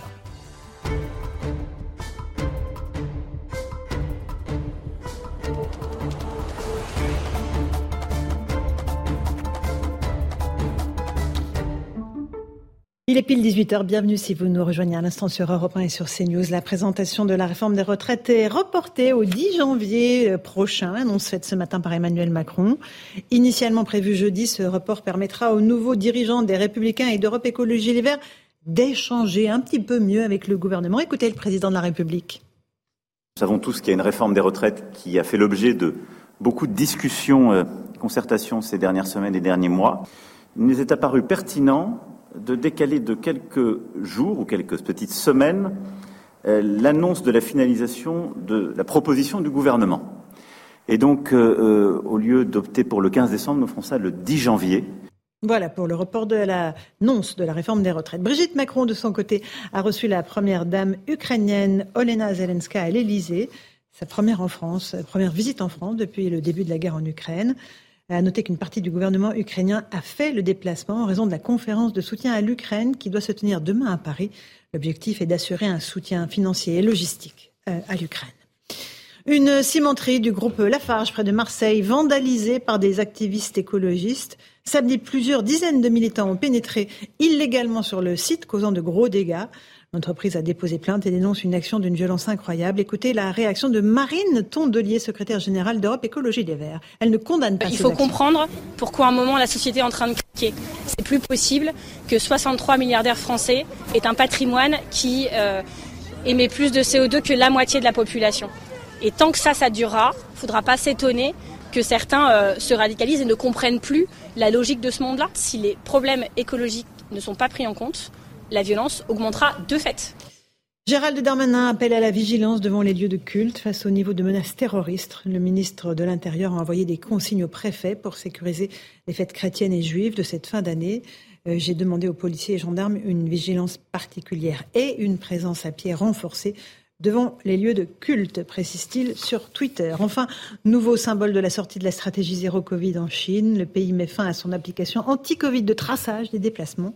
Elle se basait sur le signal téléphonique et enregistrait les lieux dans lesquels les utilisateurs s'étaient rendus pendant les sept derniers jours. L'application sera désactivée à minuit après plus de deux ans et demi de service. Voilà pour les grandes lignes de l'actualité. On va en débattre ce soir avec Louis de Ragnel, chef du service politique d'Europe 1. Bonsoir à vous, Louis. Bonsoir, Laurence. Jean-Christophe Couvier, la policier. Bonsoir, secrétaire national unité SGP. Euh, Charles Consigny, avocat. Bonsoir, maître.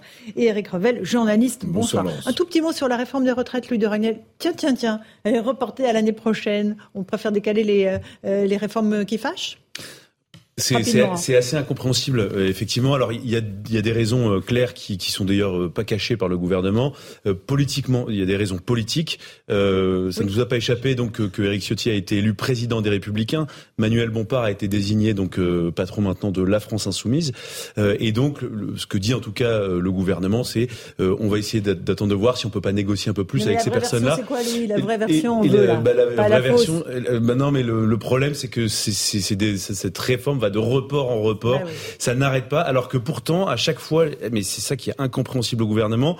Il, mais ça a commencé il y a cinq ans, hein, sous Édouard Philippe. Enfin, c'est quand même pas un sujet euh, neuf. Euh, le gouvernement dit ça y est, c'est bon, on y va. Et puis finalement, ah, on veut discuter encore. Mais tout le monde s'est tout dit. Je sais même pas ce qu'ils peuvent se dire encore. L'année prochaine, si tout va bien. L'année prochaine, un si tout va bien. Et donc ce soir, hein. Elisabeth Borne reprend une série de consultations qui continue demain toute la journée où elle voit tous les chefs de, de partis politiques.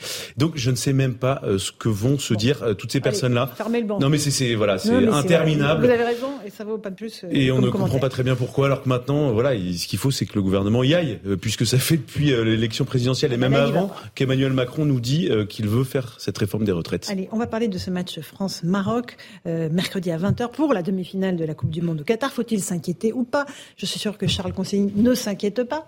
Si, tout à fait, si si. Bon bon, alors on, va voir en tout cas ce qui se passe du côté des commerçants notamment sur les Champs-Élysées euh, qui eux ont décidé de fermer leur, euh, leur boutique parce qu'ils ont peur de se faire vandaliser une nouvelle fois. Il y a eu beaucoup euh, d'échauffourées samedi. Écoutez ce reportage de Clémence Bardier avec Solène Boulan et on en débat ensuite. Des projectiles lancés sur les forces de l'ordre, des tirs de gaz lacrymogène et un scooter qui brûle. Ces scènes d'affrontement entre policiers et supporters sur les Champs-Élysées, les commerçants ne veulent plus les vivre.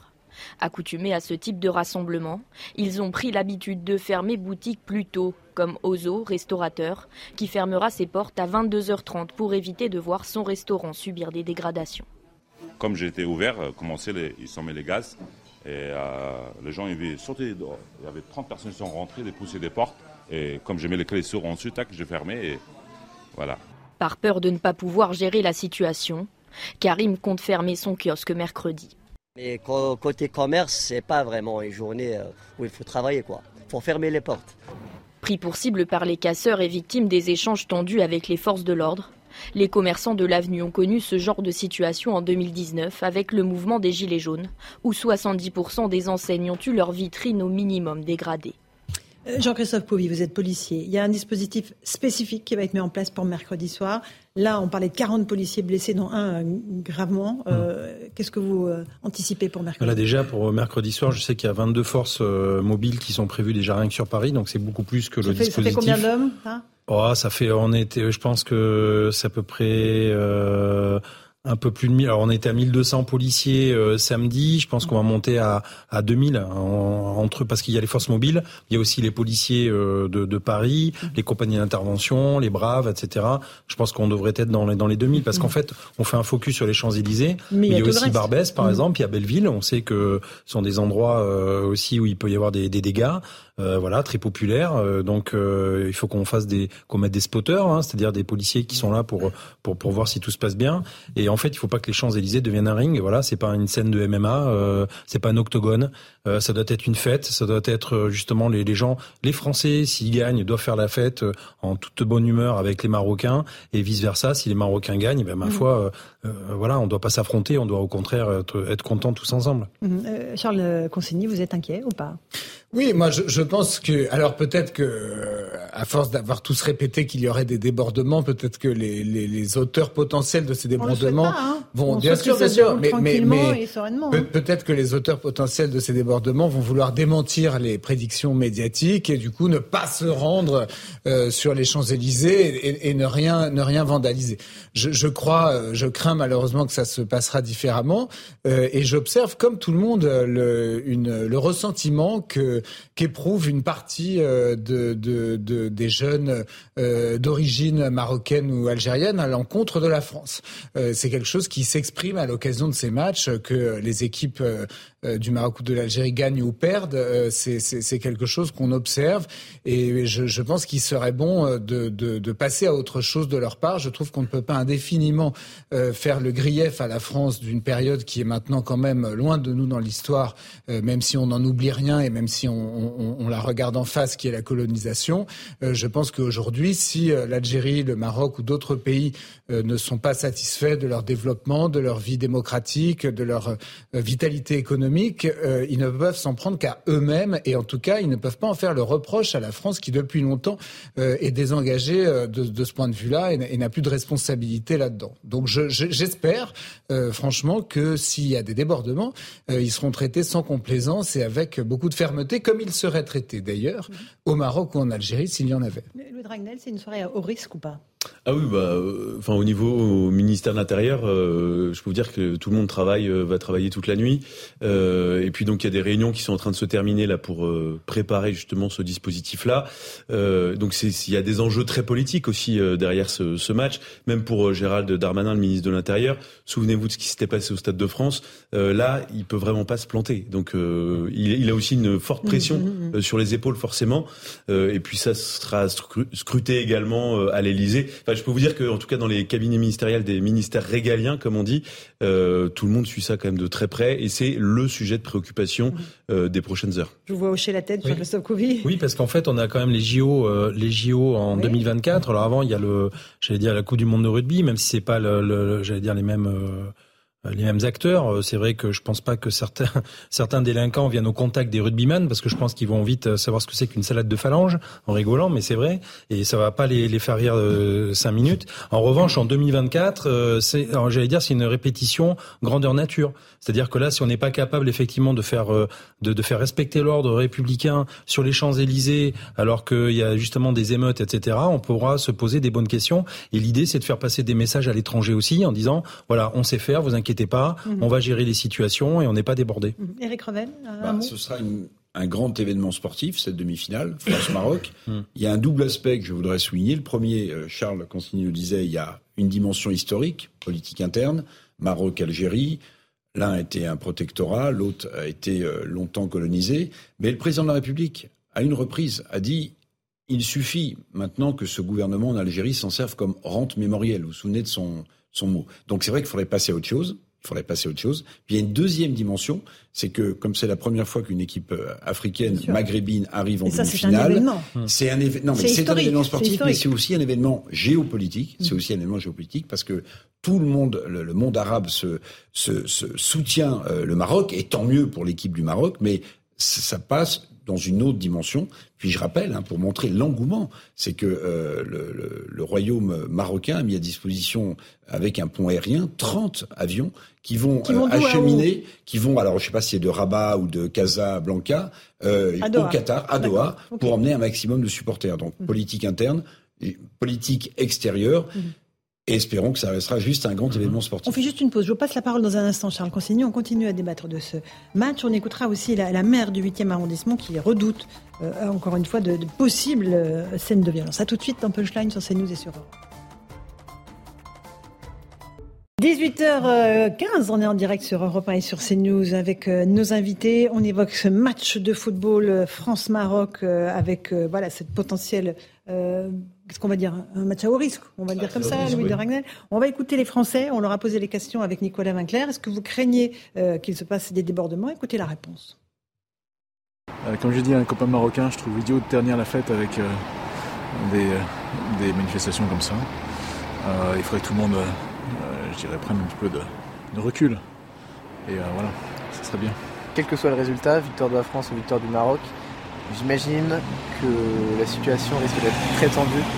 Je ne mettrai pas ma main à couper sur le fait qu'il va y avoir euh, carrément euh, des, des, feux de partout et des cassages de voitures, mais euh, il y a moyen que ça devienne un peu, un peu violent, je pense. Voilà, pour la vie des Français, Charles Consigny, vous êtes avocat, et effectivement, il y a une possibilité. Ça peut aussi très bien se passer, évidemment, mais on, peut se dire qu'il y a des tensions qui peuvent naître. Oui, des, des, tensions et des détentions, euh, mais euh, je, je, je, je, je, pense que je, je pense qu'il y aura des débordements. Là. Il n'y a pas, pas, à mon sens, ça, ça fait pas beaucoup de débats.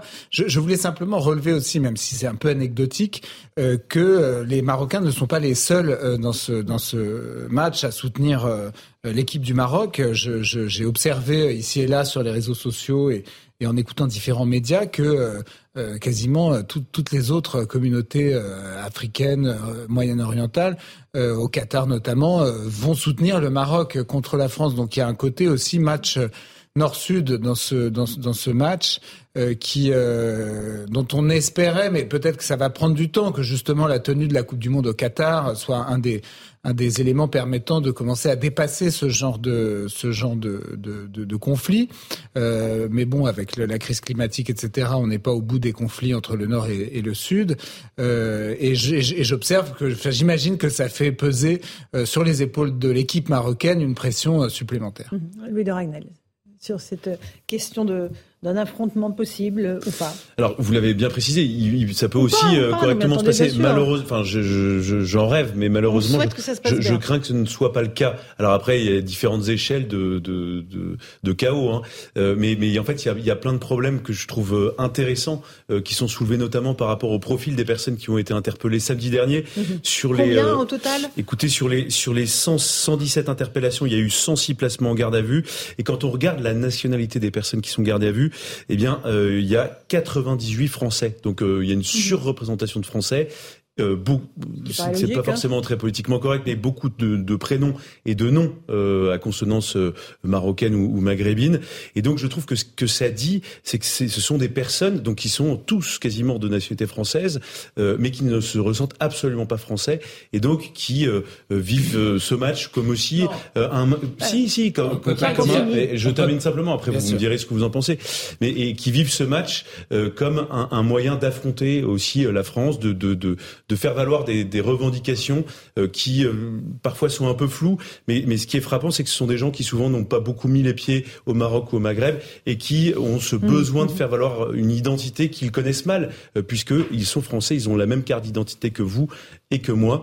Euh, et pourtant, ils ne se, voilà, ils ne font pas corps. Vous pas d'accord avec ça, Jean Je ne pense pas qu'on puisse dire qu'ils ne se sentent pas français. On peut pas spéculer et prêter aux gens des intentions dont on ne, dont on, dont bah, on ne sait rien. la police. Euh... Mais ça, les gilets jaunes aussi euh, sont, à la police et c'est pas pour ça qu'ils se sentaient pas français.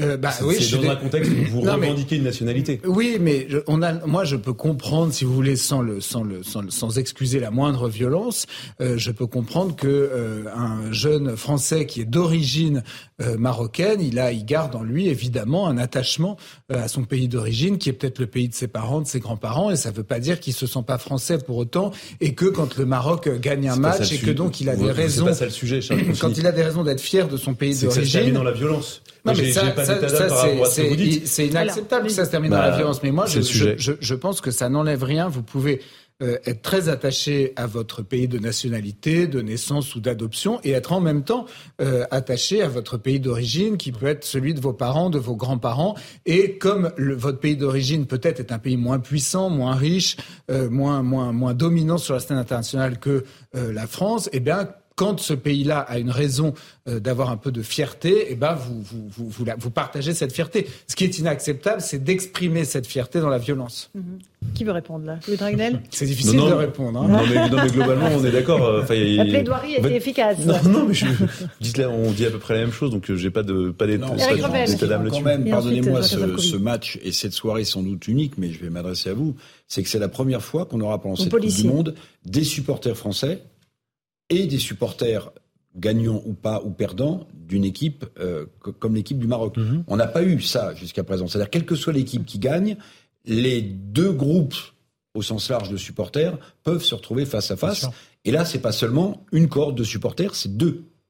Alors, moi, j'ai écouté, des, euh, des, des, des, supporters euh, à la télévision qui disaient d'ailleurs, ils étaient, je trouvais très objectifs. Ils disaient, moi, je, voilà, mes parents sont marocains.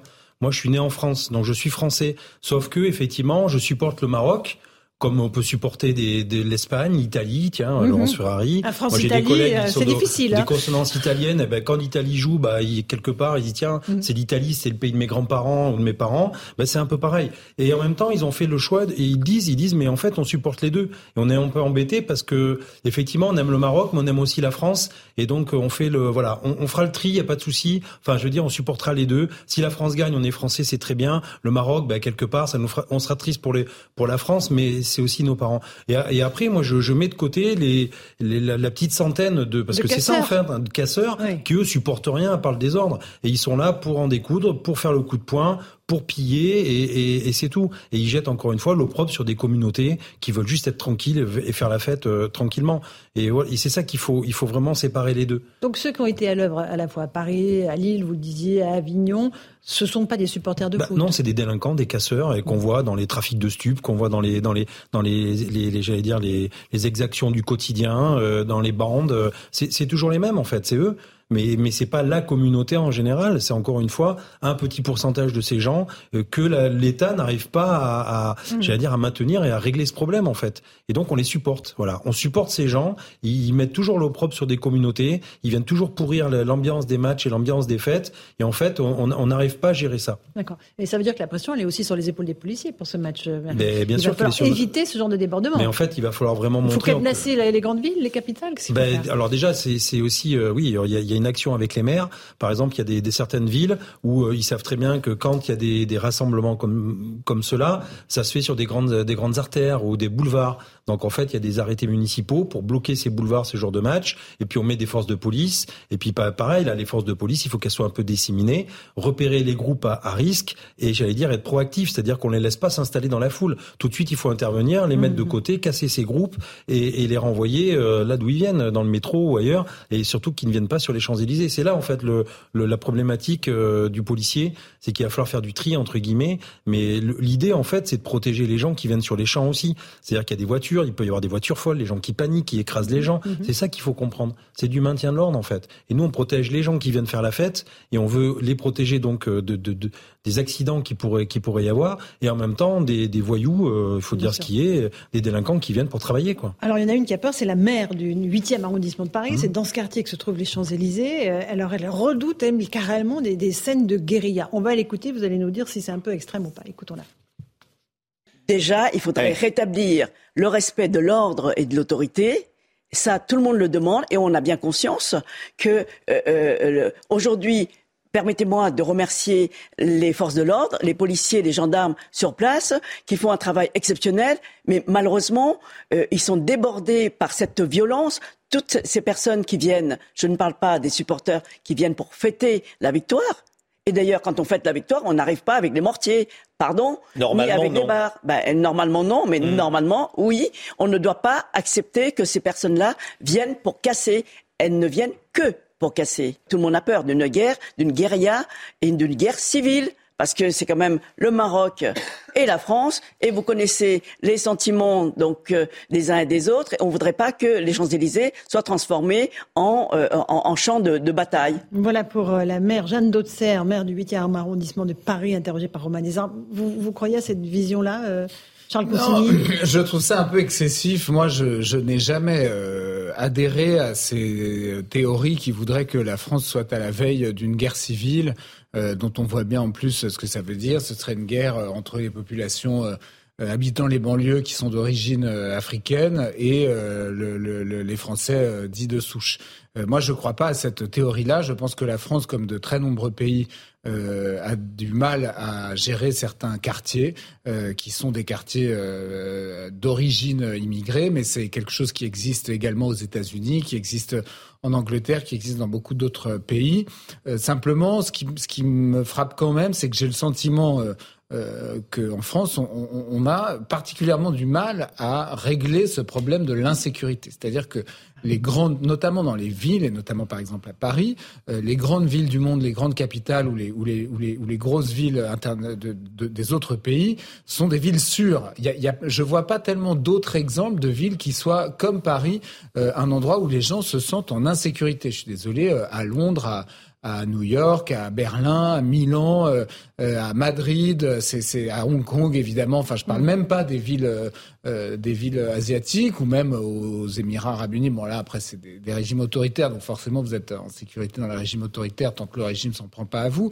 Mais, mais sinon, nous en France, on, on, on a une espèce d'impuissance. Et à mon sens, cette impuissance, elle vient quand même du fait que on n'arrive toujours pas euh, à inclure dans notre société, à inclure dans notre économie, dans nos universités, euh, dans, nos, dans, nos, dans, dans tous nos systèmes, euh, les jeunes dits de banlieue, les jeunes considérés qui sont souvent ceux qui viennent sur les champs fêter euh, telle victoire ou euh, semer tel ou tel désordre. Quand c'est pas les black blocs dans certaines manifestations, ça c'est encore autre mmh. chose. Vous voyez ce que je veux dire? Si on, si on, va à la racine du problème, parce que c'est très bien de mettre des CRS, mais si vous laissez ces jeunes avec le sentiment qu'ils n'appartiennent pas à cette collectivité, qui trouvent difficilement un emploi, euh, qui n'arrivent pas à rentrer dans les universités, euh, etc., etc., bah, et qui, qui n'ont pas. Bah, la logique bah, non, mais je suis désolé, mais euh, on a quand même mais... beaucoup éprouvé et on, a, beaucoup, beaucoup investi dans les banlieues. Charles Consigny, ça fait 20 ans. On a beaucoup investi c'est celui qui est mis en œuvre. mais on a, mais je, vous voyez On ne réussit pas. Mais on ne réussit pas. On ne réussit pas. Je suis désolé, ça ne marche pas. Et c'est ce que je constate. Moi, je suis pas en même temps. Moi, je suis pas contre la réponse pénale et policière à ça. Évidemment qu'il faut qu'elle existe. On va certainement pas excuser quelqu'un qui commet un crime ou un délit parce qu'il le commet parce qu'il est né en Seine-Saint-Denis. Non, non, il aura la même réponse pénale que tout monde et il faut qu'elle soit ferme. Mais j'observe qu'on a un peu renoncé, je trouve, ces dernières années, Peut-être parce qu'on a beaucoup essayé et qu'on n'a pas réussi. On a un peu renoncé à s'attaquer au cœur des politiques sociales Moi, de Jacques Chirac. Je trouvais que sous Sarkozy, par exemple, on essayait, des, on essayait des choses, des interdits d'excellence, euh, la, la, discrimination positive qu'on aime ou pas. Moi, j'étais contre la discrimination positive, mais c'était une manière d'essayer de faire quelque chose. Euh, mettre des ministres issus de l'université, etc. Très simplement, vous regardez les chiffres de la population carcérale. Macron, il y a une surreprésentation de la délinquance étrangère. Non, mais vous voyez bien les chiffres. Euh, on parlait, on parle tout le temps du, du, problème des expulsions des EQTF qui sont pas exécutés. Mais, mais, mais, le, mais le problème, c'est ça. Ah, mais moi, je suis pour la double peine. Vous, non, mais moi, je suis pour l'expulsion. mais de l'autre côté, vous dites, euh, c'est de notre faute, on n'a pas fait suffisamment de choses. c'est de notre faute, c'est réciproque. Vous disiez, le problème, c'est qu'on n'est pas assez inclusif. Moi, je pense que le problème, c'est qu'il y a moins de mobilité sociale. Il y a moins de mobilité sociale je suis d'accord, il faut expulser, à mon sens, tout auteur étranger de, crime ou de délit. Non, on parle des étrangers parce qu'il parlait partiellement des, étrangers. 25% d'étrangers en prison, ils sortent, ils devraient être expulsés à l'issue de leur peine. Euh, mais euh, il y a moins de mobilité sociale aujourd'hui qu'il y en avait il y a 10 ans ou il y a 15 Charles ans. Consigny, on est encore pour des plus gens qui sont dans les catégories sociales, c'est insultant. Plus les gens se disent c'est pas parce que vous êtes pauvre euh, que vous êtes voué à, à tomber dans la délinquance. Aujourd'hui, si vous naissez pauvre, Armez-vous de courage. Sinon, vous avant d'aller faire une grande école. Oui, mais avant d'aller faire une grande école. bien sûr. Et on sait que la France, c'est une société. Excusez-moi. Si vous faites pas une grande école, type normal sup, et Sciences Po, etc., vous rentrez pas dans les belles entreprises. Vous n'obtenez pas. Non, si, non, bah, non. Allez parler à un recruteur d'une grande boîte. heureusement, il y a d'autres formations professionnalisantes qui permettent de trouver du travail. Et, vous croyez que vous devenez membre du siècle euh, mais, en mais ayant que, pas de tout le monde ne veut pas être du siècle. Alors attendez, on, on s'interroge juste une minute si vous voulez bien. Regardez, je finis en un mot, Laurence. Regardez, il y a un, un, conseiller de Biden, un conseiller de Biden qui a fait un tweet récemment, ça a été retweeté par Laurent Saïm. Euh, c'est un wow. gars qui euh, il y a déjà deux, deux références incroyables. C'est le flash. Est-ce que vous êtes arrivé au voiture Est-ce que vous êtes arrivé au siècle On se retrouve juste après. On continue le débat. maintenant ou pas Pas encore La démocratie européenne est attaquée, ce sont les mots prononcés ce soir par Roberta Metsola, la présidente du Parlement européen. L'institution est secouée par un scandale de corruption. La vice-présidente grecque du Parlement est notamment inculpée et écrouée pour corruption dans le cadre d'une enquête sur des soupçons de versement par le Qatar. Une enquête interne a également été ouverte. Trois enfants sont morts après être tombés dans un lac gelé au Royaume-Uni. Âgés de 8, 10 et 11 ans, ces trois garçons ont été repêchés hier en arrêt cardiaque par les secours. Un quatrième garçon âgé de 6 ans se trouve toujours dans un état critique à l'hôpital. Le Royaume-Uni connaît une vague de froid intense ces derniers jours avec des températures avoisinant les moins 15 degrés en Écosse. Enfin, France-Maroc, c'est mercredi. On parle bien sûr de la Coupe du Monde de football au Qatar. À deux jours de la demi-finale, le groupe n'est pas au complet à l'entraînement. Aurélien Chouameni et Dayo Upamecano sont absents. Le premier est victime d'une béquille à un mollet face aux Anglais. Le second ressent un mal de gorge, mais pas d'inquiétude particulière pour le staff des Bleus. Voilà, merci beaucoup Mathieu Deves pour le rappel des titres de l'actualité. On continue à, à, parler de ce match France-Maroc. Ça a beaucoup fait parler. Hein. Vous avez continué le débat, vous êtes très indiscipliné. En, passant d'ailleurs euh, le boycott des matchs, le, on, on, rigole bien, oui, oui, les audiences télé sont incroyables personne boycotte. Hein. Bah, euh, Sauf il y, y, a Emmanuel Bompard de la France Insoumise et Yannick Jadot qui redemandent à Macron, d'Emmanuel Macron, de ne pas se rendre au Qatar pour Ils la demi-finale. Moi, je trouve qu'il ne devrait pas y Mais juste, Alors, Charles Eric Consigny Revel et après Jean-Christophe très justement, mais il faut, il faut mettre en, en on les propos qui tient off. Il dit tout et son contraire perpétuellement, Charles Consigny. Mais si, mais, mais c'est, c'est extraordinaire. Mais mais d'accord. Vous défendez deux causes Mais à la vous, fois. vous trouvez qu'on vous- fait des choses mais aujourd'hui attendez, pour mais- essayer mais, de... attendez, mais vous plaisantez. Mais il y a eu, il y a eu- D'inclure mais ces jeunes de attendez, banlieue. mais il y a eu énormément de choses. Mais Mais récemment, qu'est-ce mais qu'on a fait depuis cinq ans Le fait d'être pauvre, ça vous donne pas un brevet pour être délinquant. Il y a plein de gens qui sont, il y a plein de gens qui sont en, en difficulté sociale et qui pourtant vont pas faire partie sont minorité qu'est-ce qu'on a fait depuis 5 ans Mais on a fait plein de choses. Non, mais déjà, c'est nous il Mais regardez, mais regardez qui sont Regardez. les élèves de Sciences Po. Il va y avoir. Mathias Vichret sur ce plateau dans un instant. Ah non, non, il y a une filière d'intégration. montant des dépenses sociales Regardez pour qui les sont- Il y a associations. 15% des élèves, 15% des élèves qui viennent des essayent. Voilà, Sciences Po, 15% ils des essayent. élèves. Absolument. Sciences Po, ils dira dans essayent. un instant. Mais regardez qui sont les élèves euh, de l'ENA, enfin, ce qui est devenu l'ENA. savez ce qu'a fait le de président de la République dernier Voilà un truc très concret, très concret. Vous avez vu la réforme à Henri IV ou à Louis le Grand? Bah, ils essayent peut-être Voilà. des trucs. Alors on verra qu'ils après commencent. ce que donneront ces lycées d'excellence. hein. Monsieur Couvi, Vrai sujet, après. Monsieur Couvi. Il faut un policier sur votre, policier, euh, voilà, sur essayez de votre me plateau. hein, rétablir l'ordre sur le plateau. Oui, arrêtez-vous alors. Parce que là, pour les policiers, euh, ça va pas changer grand-chose, hein, ce, ce qu'on est en train de se dire. Ben, alors non, mais on- est au cœur de la société, donc on voit ces changements là, effectivement. Moi, ce que je vois, c'est que les, les, les images qu'on a vues sur les Champs Élysées ou dans les villes de France, on l'a vu en Belgique, on l'a vu dans les Pays-Bas, on l'a vu en Espagne, à Saragosse. euh, Enfin, on l'a vu un peu partout, et donc c'est pas qu'un mal français, j'allais dire. hein. Euh, c'est aussi un mal européen. Euh, donc euh, voilà. Après, quand on dit qu'on fait rien, je suis désolé, on, est- on est aussi acteur de sa vie. C'est-à-dire qu'à un moment donné, c'est qu'est-ce que les gens Non, font pour sortir de là? Ben, on peut pas toujours tout Oui, attendre. euh, j'allais dire temps en euh, temps, oui. de la verticalité. Il faut aussi se, se bouger. Il faut aussi, en revanche. Euh, on le constate maintenant dans les classes, dans les écoles. C'est vrai qu'on a des gamins qui sont turbulents, qui n'écoutent pas, mais ça, ça vient de l'éducation. Ça mm. vient pas non plus. Euh, les passoires énergétiques, euh, c'est pas que dans les maisons, c'est dans les cerveaux aussi des fois. C'est toute l'écoute de la population. tout à fait. Ça, ça, fait pas de différence. Merci à tous les quatre. C'était un très bon débat, vif et enlevé. Merci Eric Revel, Charles Consigny, avocat, Jean-Christophe Couby, policier, et Louis Dragnel, journaliste à Europe 1. Dans un instant, Mathias Vichra, le patron de Sciences Po, il va revenir sur ce qu'a dit cette prof de danse la semaine dernière. Elle a quitté Sciences Po parce qu'elle disait que euh, voilà, la situation était intenable euh, et que les élèves ne voulaient plus être classés euh, selon les critères de sexe, c'est-à-dire homme-femme, mais comme follower et j'ai oublié le deuxième leader follower. Merci. Il nous dit on démêle le vrai du faux dans un instant avec Mathias Vichra, le patron de Sciences Po. À tout de suite. 18h38, on se retrouve en direct dans Punchline sur CNews et sur Europe 1. Notre invité ce soir, c'est Mathias Vichra. Bonsoir. Bonsoir Laurence Vous êtes le directeur de Sciences Po Paris, administrateur aussi de la Fondation nationale des sciences politiques. On a beaucoup parlé de Sciences Po la semaine dernière, puisque des élèves se sont plaints euh, auprès de vous, la direction, après les propos d'une professeure de danse, des propos qu'ils jugeaient sexistes, dégradants, discriminatoires et racistes. Alors, cette dernière, cette professeure, a nié publiquement euh, ces accusations euh, parce qu'elle disait qu'elle voulait continuer à appeler euh, les élèves hommes-femmes, enfin les classifier ainsi selon leur genre, plutôt que par les mots leader-follower, des anglicismes qui évidemment font penser au wokisme. Alors, avant de vous entendre, parce qu'évidemment, si vous êtes là, c'est que vous n'êtes pas tout à fait d'accord avec cette enseignante, on va écouter ce qu'elle a dit. Elle s'est exprimée sur notre antenne à CNews. Écoutez ses arguments et je vous passe la parole ensuite le point clé, j'ai dit hommes et femmes, euh, j'ai dit euh, les garçons d'un côté, les filles de l'autre, et sur lequel, bah, oui, je ne Enfin, je pense pas que ça soit une insulte, c'est un mot dans le dictionnaire français. Et euh, voilà. Et donc un élève a porté plainte en disant qu'il avait été mis mal à l'aise suite à mes propos. Mais là, ils me disent que si j'accepte, si je dis plus homme et femme, enfin voilà, si je ne dis plus homme et femme, ils me reprennent et il n'y a pas de problème. Avec ces théories du genre, euh, wokisme, etc., on est en train de bousiller la femme. La femme ne va plus exister. Ça veut dire qu'on a un corps qui est comme n'importe lequel. Non, nous avons un corps différent. Et je finirai juste par dire, mais alors Sciences Po, si même j'avais dit follower leader, quand vos élèves arrivent, je suis un établissement recevant du public. Je dis il y a des vestiaires hommes et il y a des vestiaires femmes. Alors on fait quoi là? Alors, Mathias Vichrak, qu'est-ce qui s'est passé en réalité? Est-ce que cette enseignante a raison quand elle dit ce qu'elle dit ou pas? Alors d'abord, en fait, je ne vais pas vous parler d'opinion, je vais vous parler de faits. Mhm. Qu'est-ce qui s'est passé? Et ce qui s'est passé, c'est un double mensonge.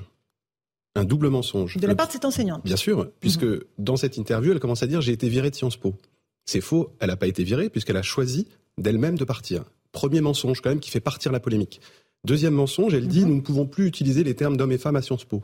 C'est absolument totalement faux. Il suffit de s'inscrire ou de candidater à Sciences Po pour voir qu'il y a deux catégories seulement.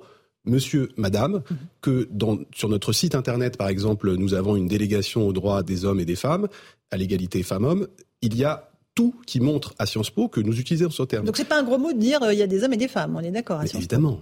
Bah, non mais c'est complètement euh, absurde. Non mais c'est ce qu'elle sous-entendait. Non mais puis par ailleurs quand même, pour revenir sur ce double mensonge, le premier jour, elle commence à dire j'ai été virée par Sciences Po, et le deuxième jour, elle change sa version en disant j'ai décidé de partir. Quelle crédibilité on peut donner à des propos qui changent en 24 heures? Par ailleurs, sur la question du leader-follower. Alors, qu'est-ce que c'est ce leader-follower C'est un terme technique, je me suis renseigné depuis, qui est repris notamment par la Fédération française de danse et qui consiste à considérer qu'il y a une personne qui mène la danse mhm. et une personne qui suit.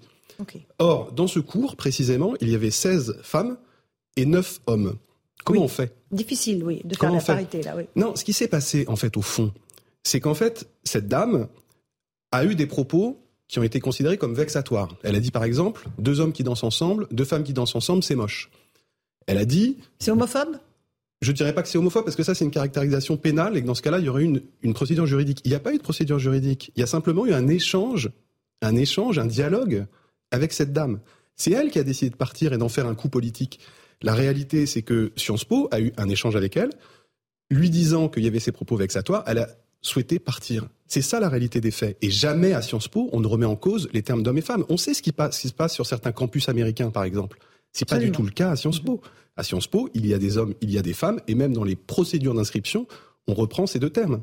Donc cette enseignante à la fois ne voulait pas euh, entendre parler d'autres termes que homme et femme, mais vous dites qu'en plus elle, elle discriminait d'une certaine façon ceux qui voulaient danser euh, par couple euh, de même sexe, c'est bah, ça? en tout cas, elle avait une conception qui était vexatoire pour certains élèves. Nous, l'idée n'était pas absolument pas de la virer. on souhaitait mhm. pouvoir conserver ses, ses, qualités. Elle a été prof pendant huit ans. Il n'était pas question de la virer elle a fait ce choix parce qu'elle rejetait ce terme de leader-follower, qui encore une fois est repris par plein de cours de danse, et c'est un terme technique, il n'y a pas d'idéologie partout.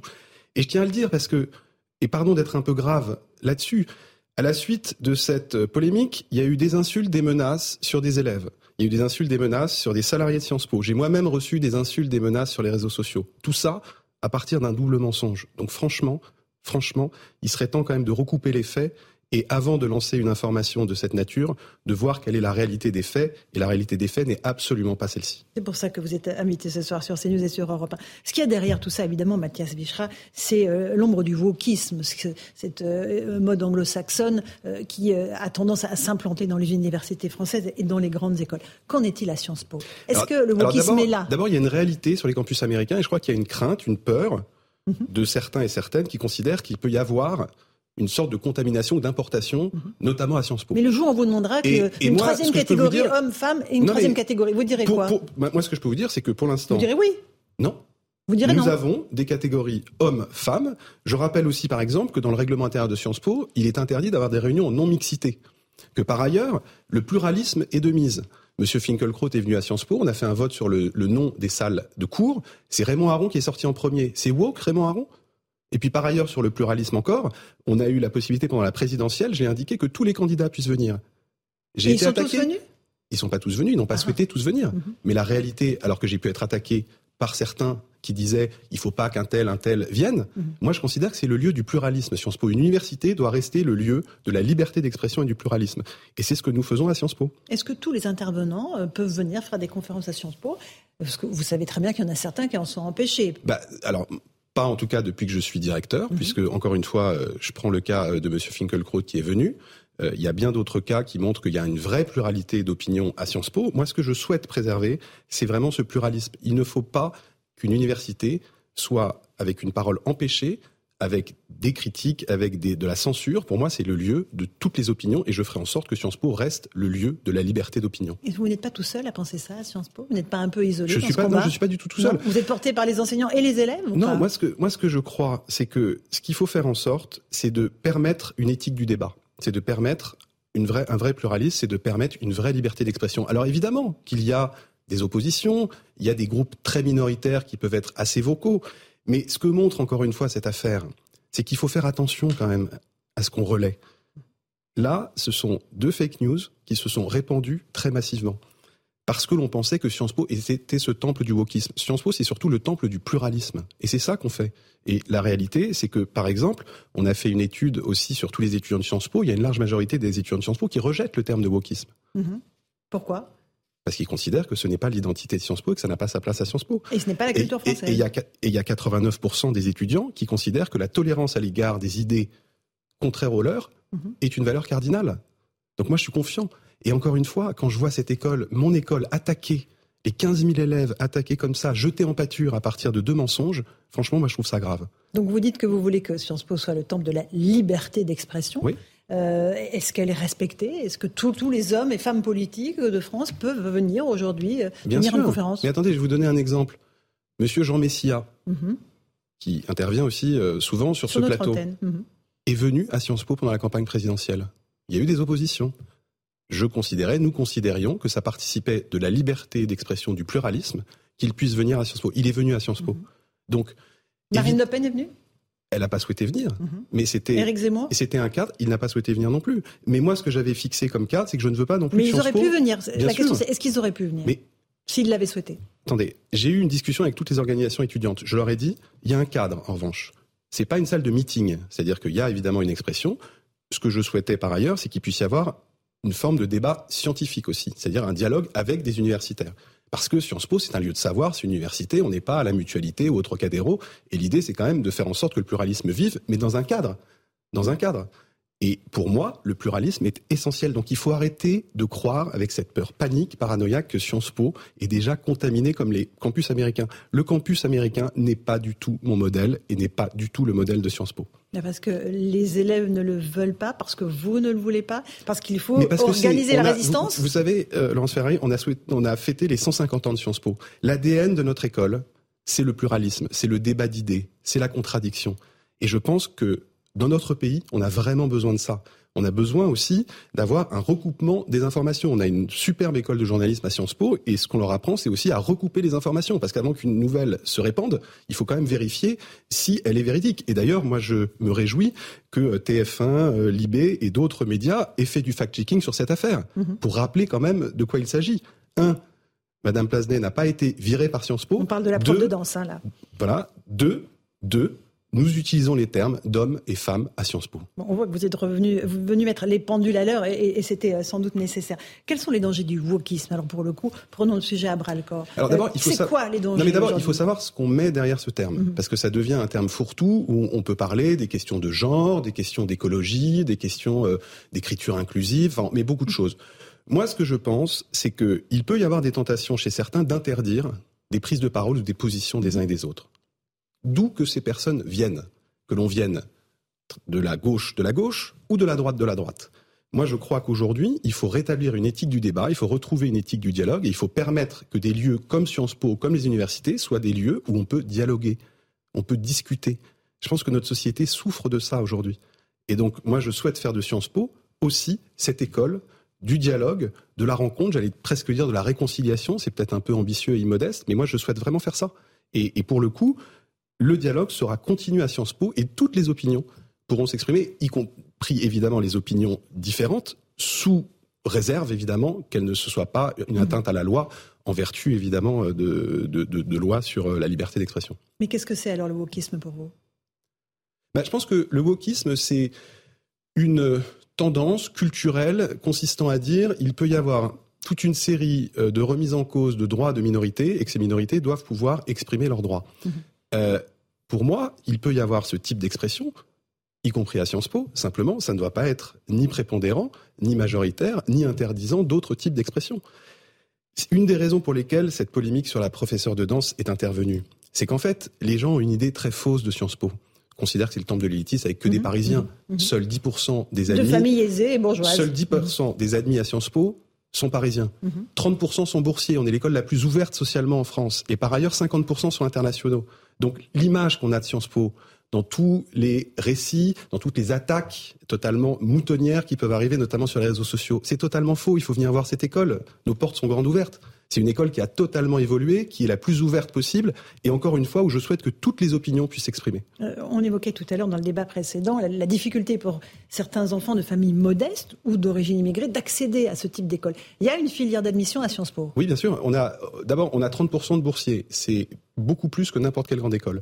Deuxièmement, on a une procédure par les conventions d'éducation prioritaire qui ont été mises en place par Richard Descoings en 2000, qui permettent aux lycées d'éducation prioritaire, et j'ai ouvert notamment aux zones rurales, euh, pour qu'on ait 200 lycées qui permettent de préparer Sciences Po dans une filière spécifique. Et j'ai augmenté le volume des étudiants de 50% dès l'année prochaine dans ces filières. Donc il y aura 15% des étudiants qui seront admis par cette filière-là, pour justement avoir la diversification sociale. Ce qui ne veut pas dire qu'on sacrifie l'excellence, parce que 97% des entrants à Sciences Po ont mention très bien au bac. Donc on peut faire, on n'arrête pas d'opposer dans notre pays, on peut faire L'ouverture sociale et l'excellence, ça marche. Mhm. Ça peut déplaire à certains. La réalité, c'est que ça marche. À qui ça peut déplaire? Bah, Ça peut déplaire à certains qui veulent opposer, qui veulent dire si vous ouvrez socialement, si vous n'avez plus euh, les habituels euh, de la bourgeoisie, par exemple parisienne, qui rentrent massivement à Sciences Po, il y a un problème. Bah non, parce qu'on peut être excellent à Dunkerque, on peut être excellent dans toutes les villes de France. Et moi, ce que je souhaite, c'est aller trouver l'excellence partout, dans les petits villages ruraux, dans toutes les villes de France en Outre-mer, parce qu'on a aussi des partenariats avec des lycées d'Outre-mer, l'excellence, elle est partout. Donc arrêtons de caricaturer, prenons les faits, prenons les données, et je pense que le débat pourra s'instaurer dans de bonnes conditions. Encore une petite question sur l'écriture inclusive. Est-ce que vous y êtes favorable? Est-ce qu'elle va débarquer un jour à Sciences Po? Non? Non. Moi, je l'ai dit et je l'ai redit, il n'y a aucun document officiel de Sciences Po qui doit comporter de l'écriture inclusive. Quand j'écris à l'extérieur, quand je m'adresse aux étudiants, etc., je n'utilise jamais l'écriture inclusive. Sur le site de Sciences Po, il n'y a pas d'écriture inclusive. Donc nous avons une ligne très nette. Et j'ajoute un élément lié au fait que nous avons 50% d'internationaux. Si en plus... Internationaux, c'est-à-dire étudiants étrangers. Hein. Étudiants étrangers. Mhm. qui parfois ne parlent pas français, parce qu'ils apprennent le français en venant en France. Si on devait... 50%. 50%. C'est la moitié des élèves. La moitié des élèves viennent de 160 pays différents. Et sont des élèves absolument excellents.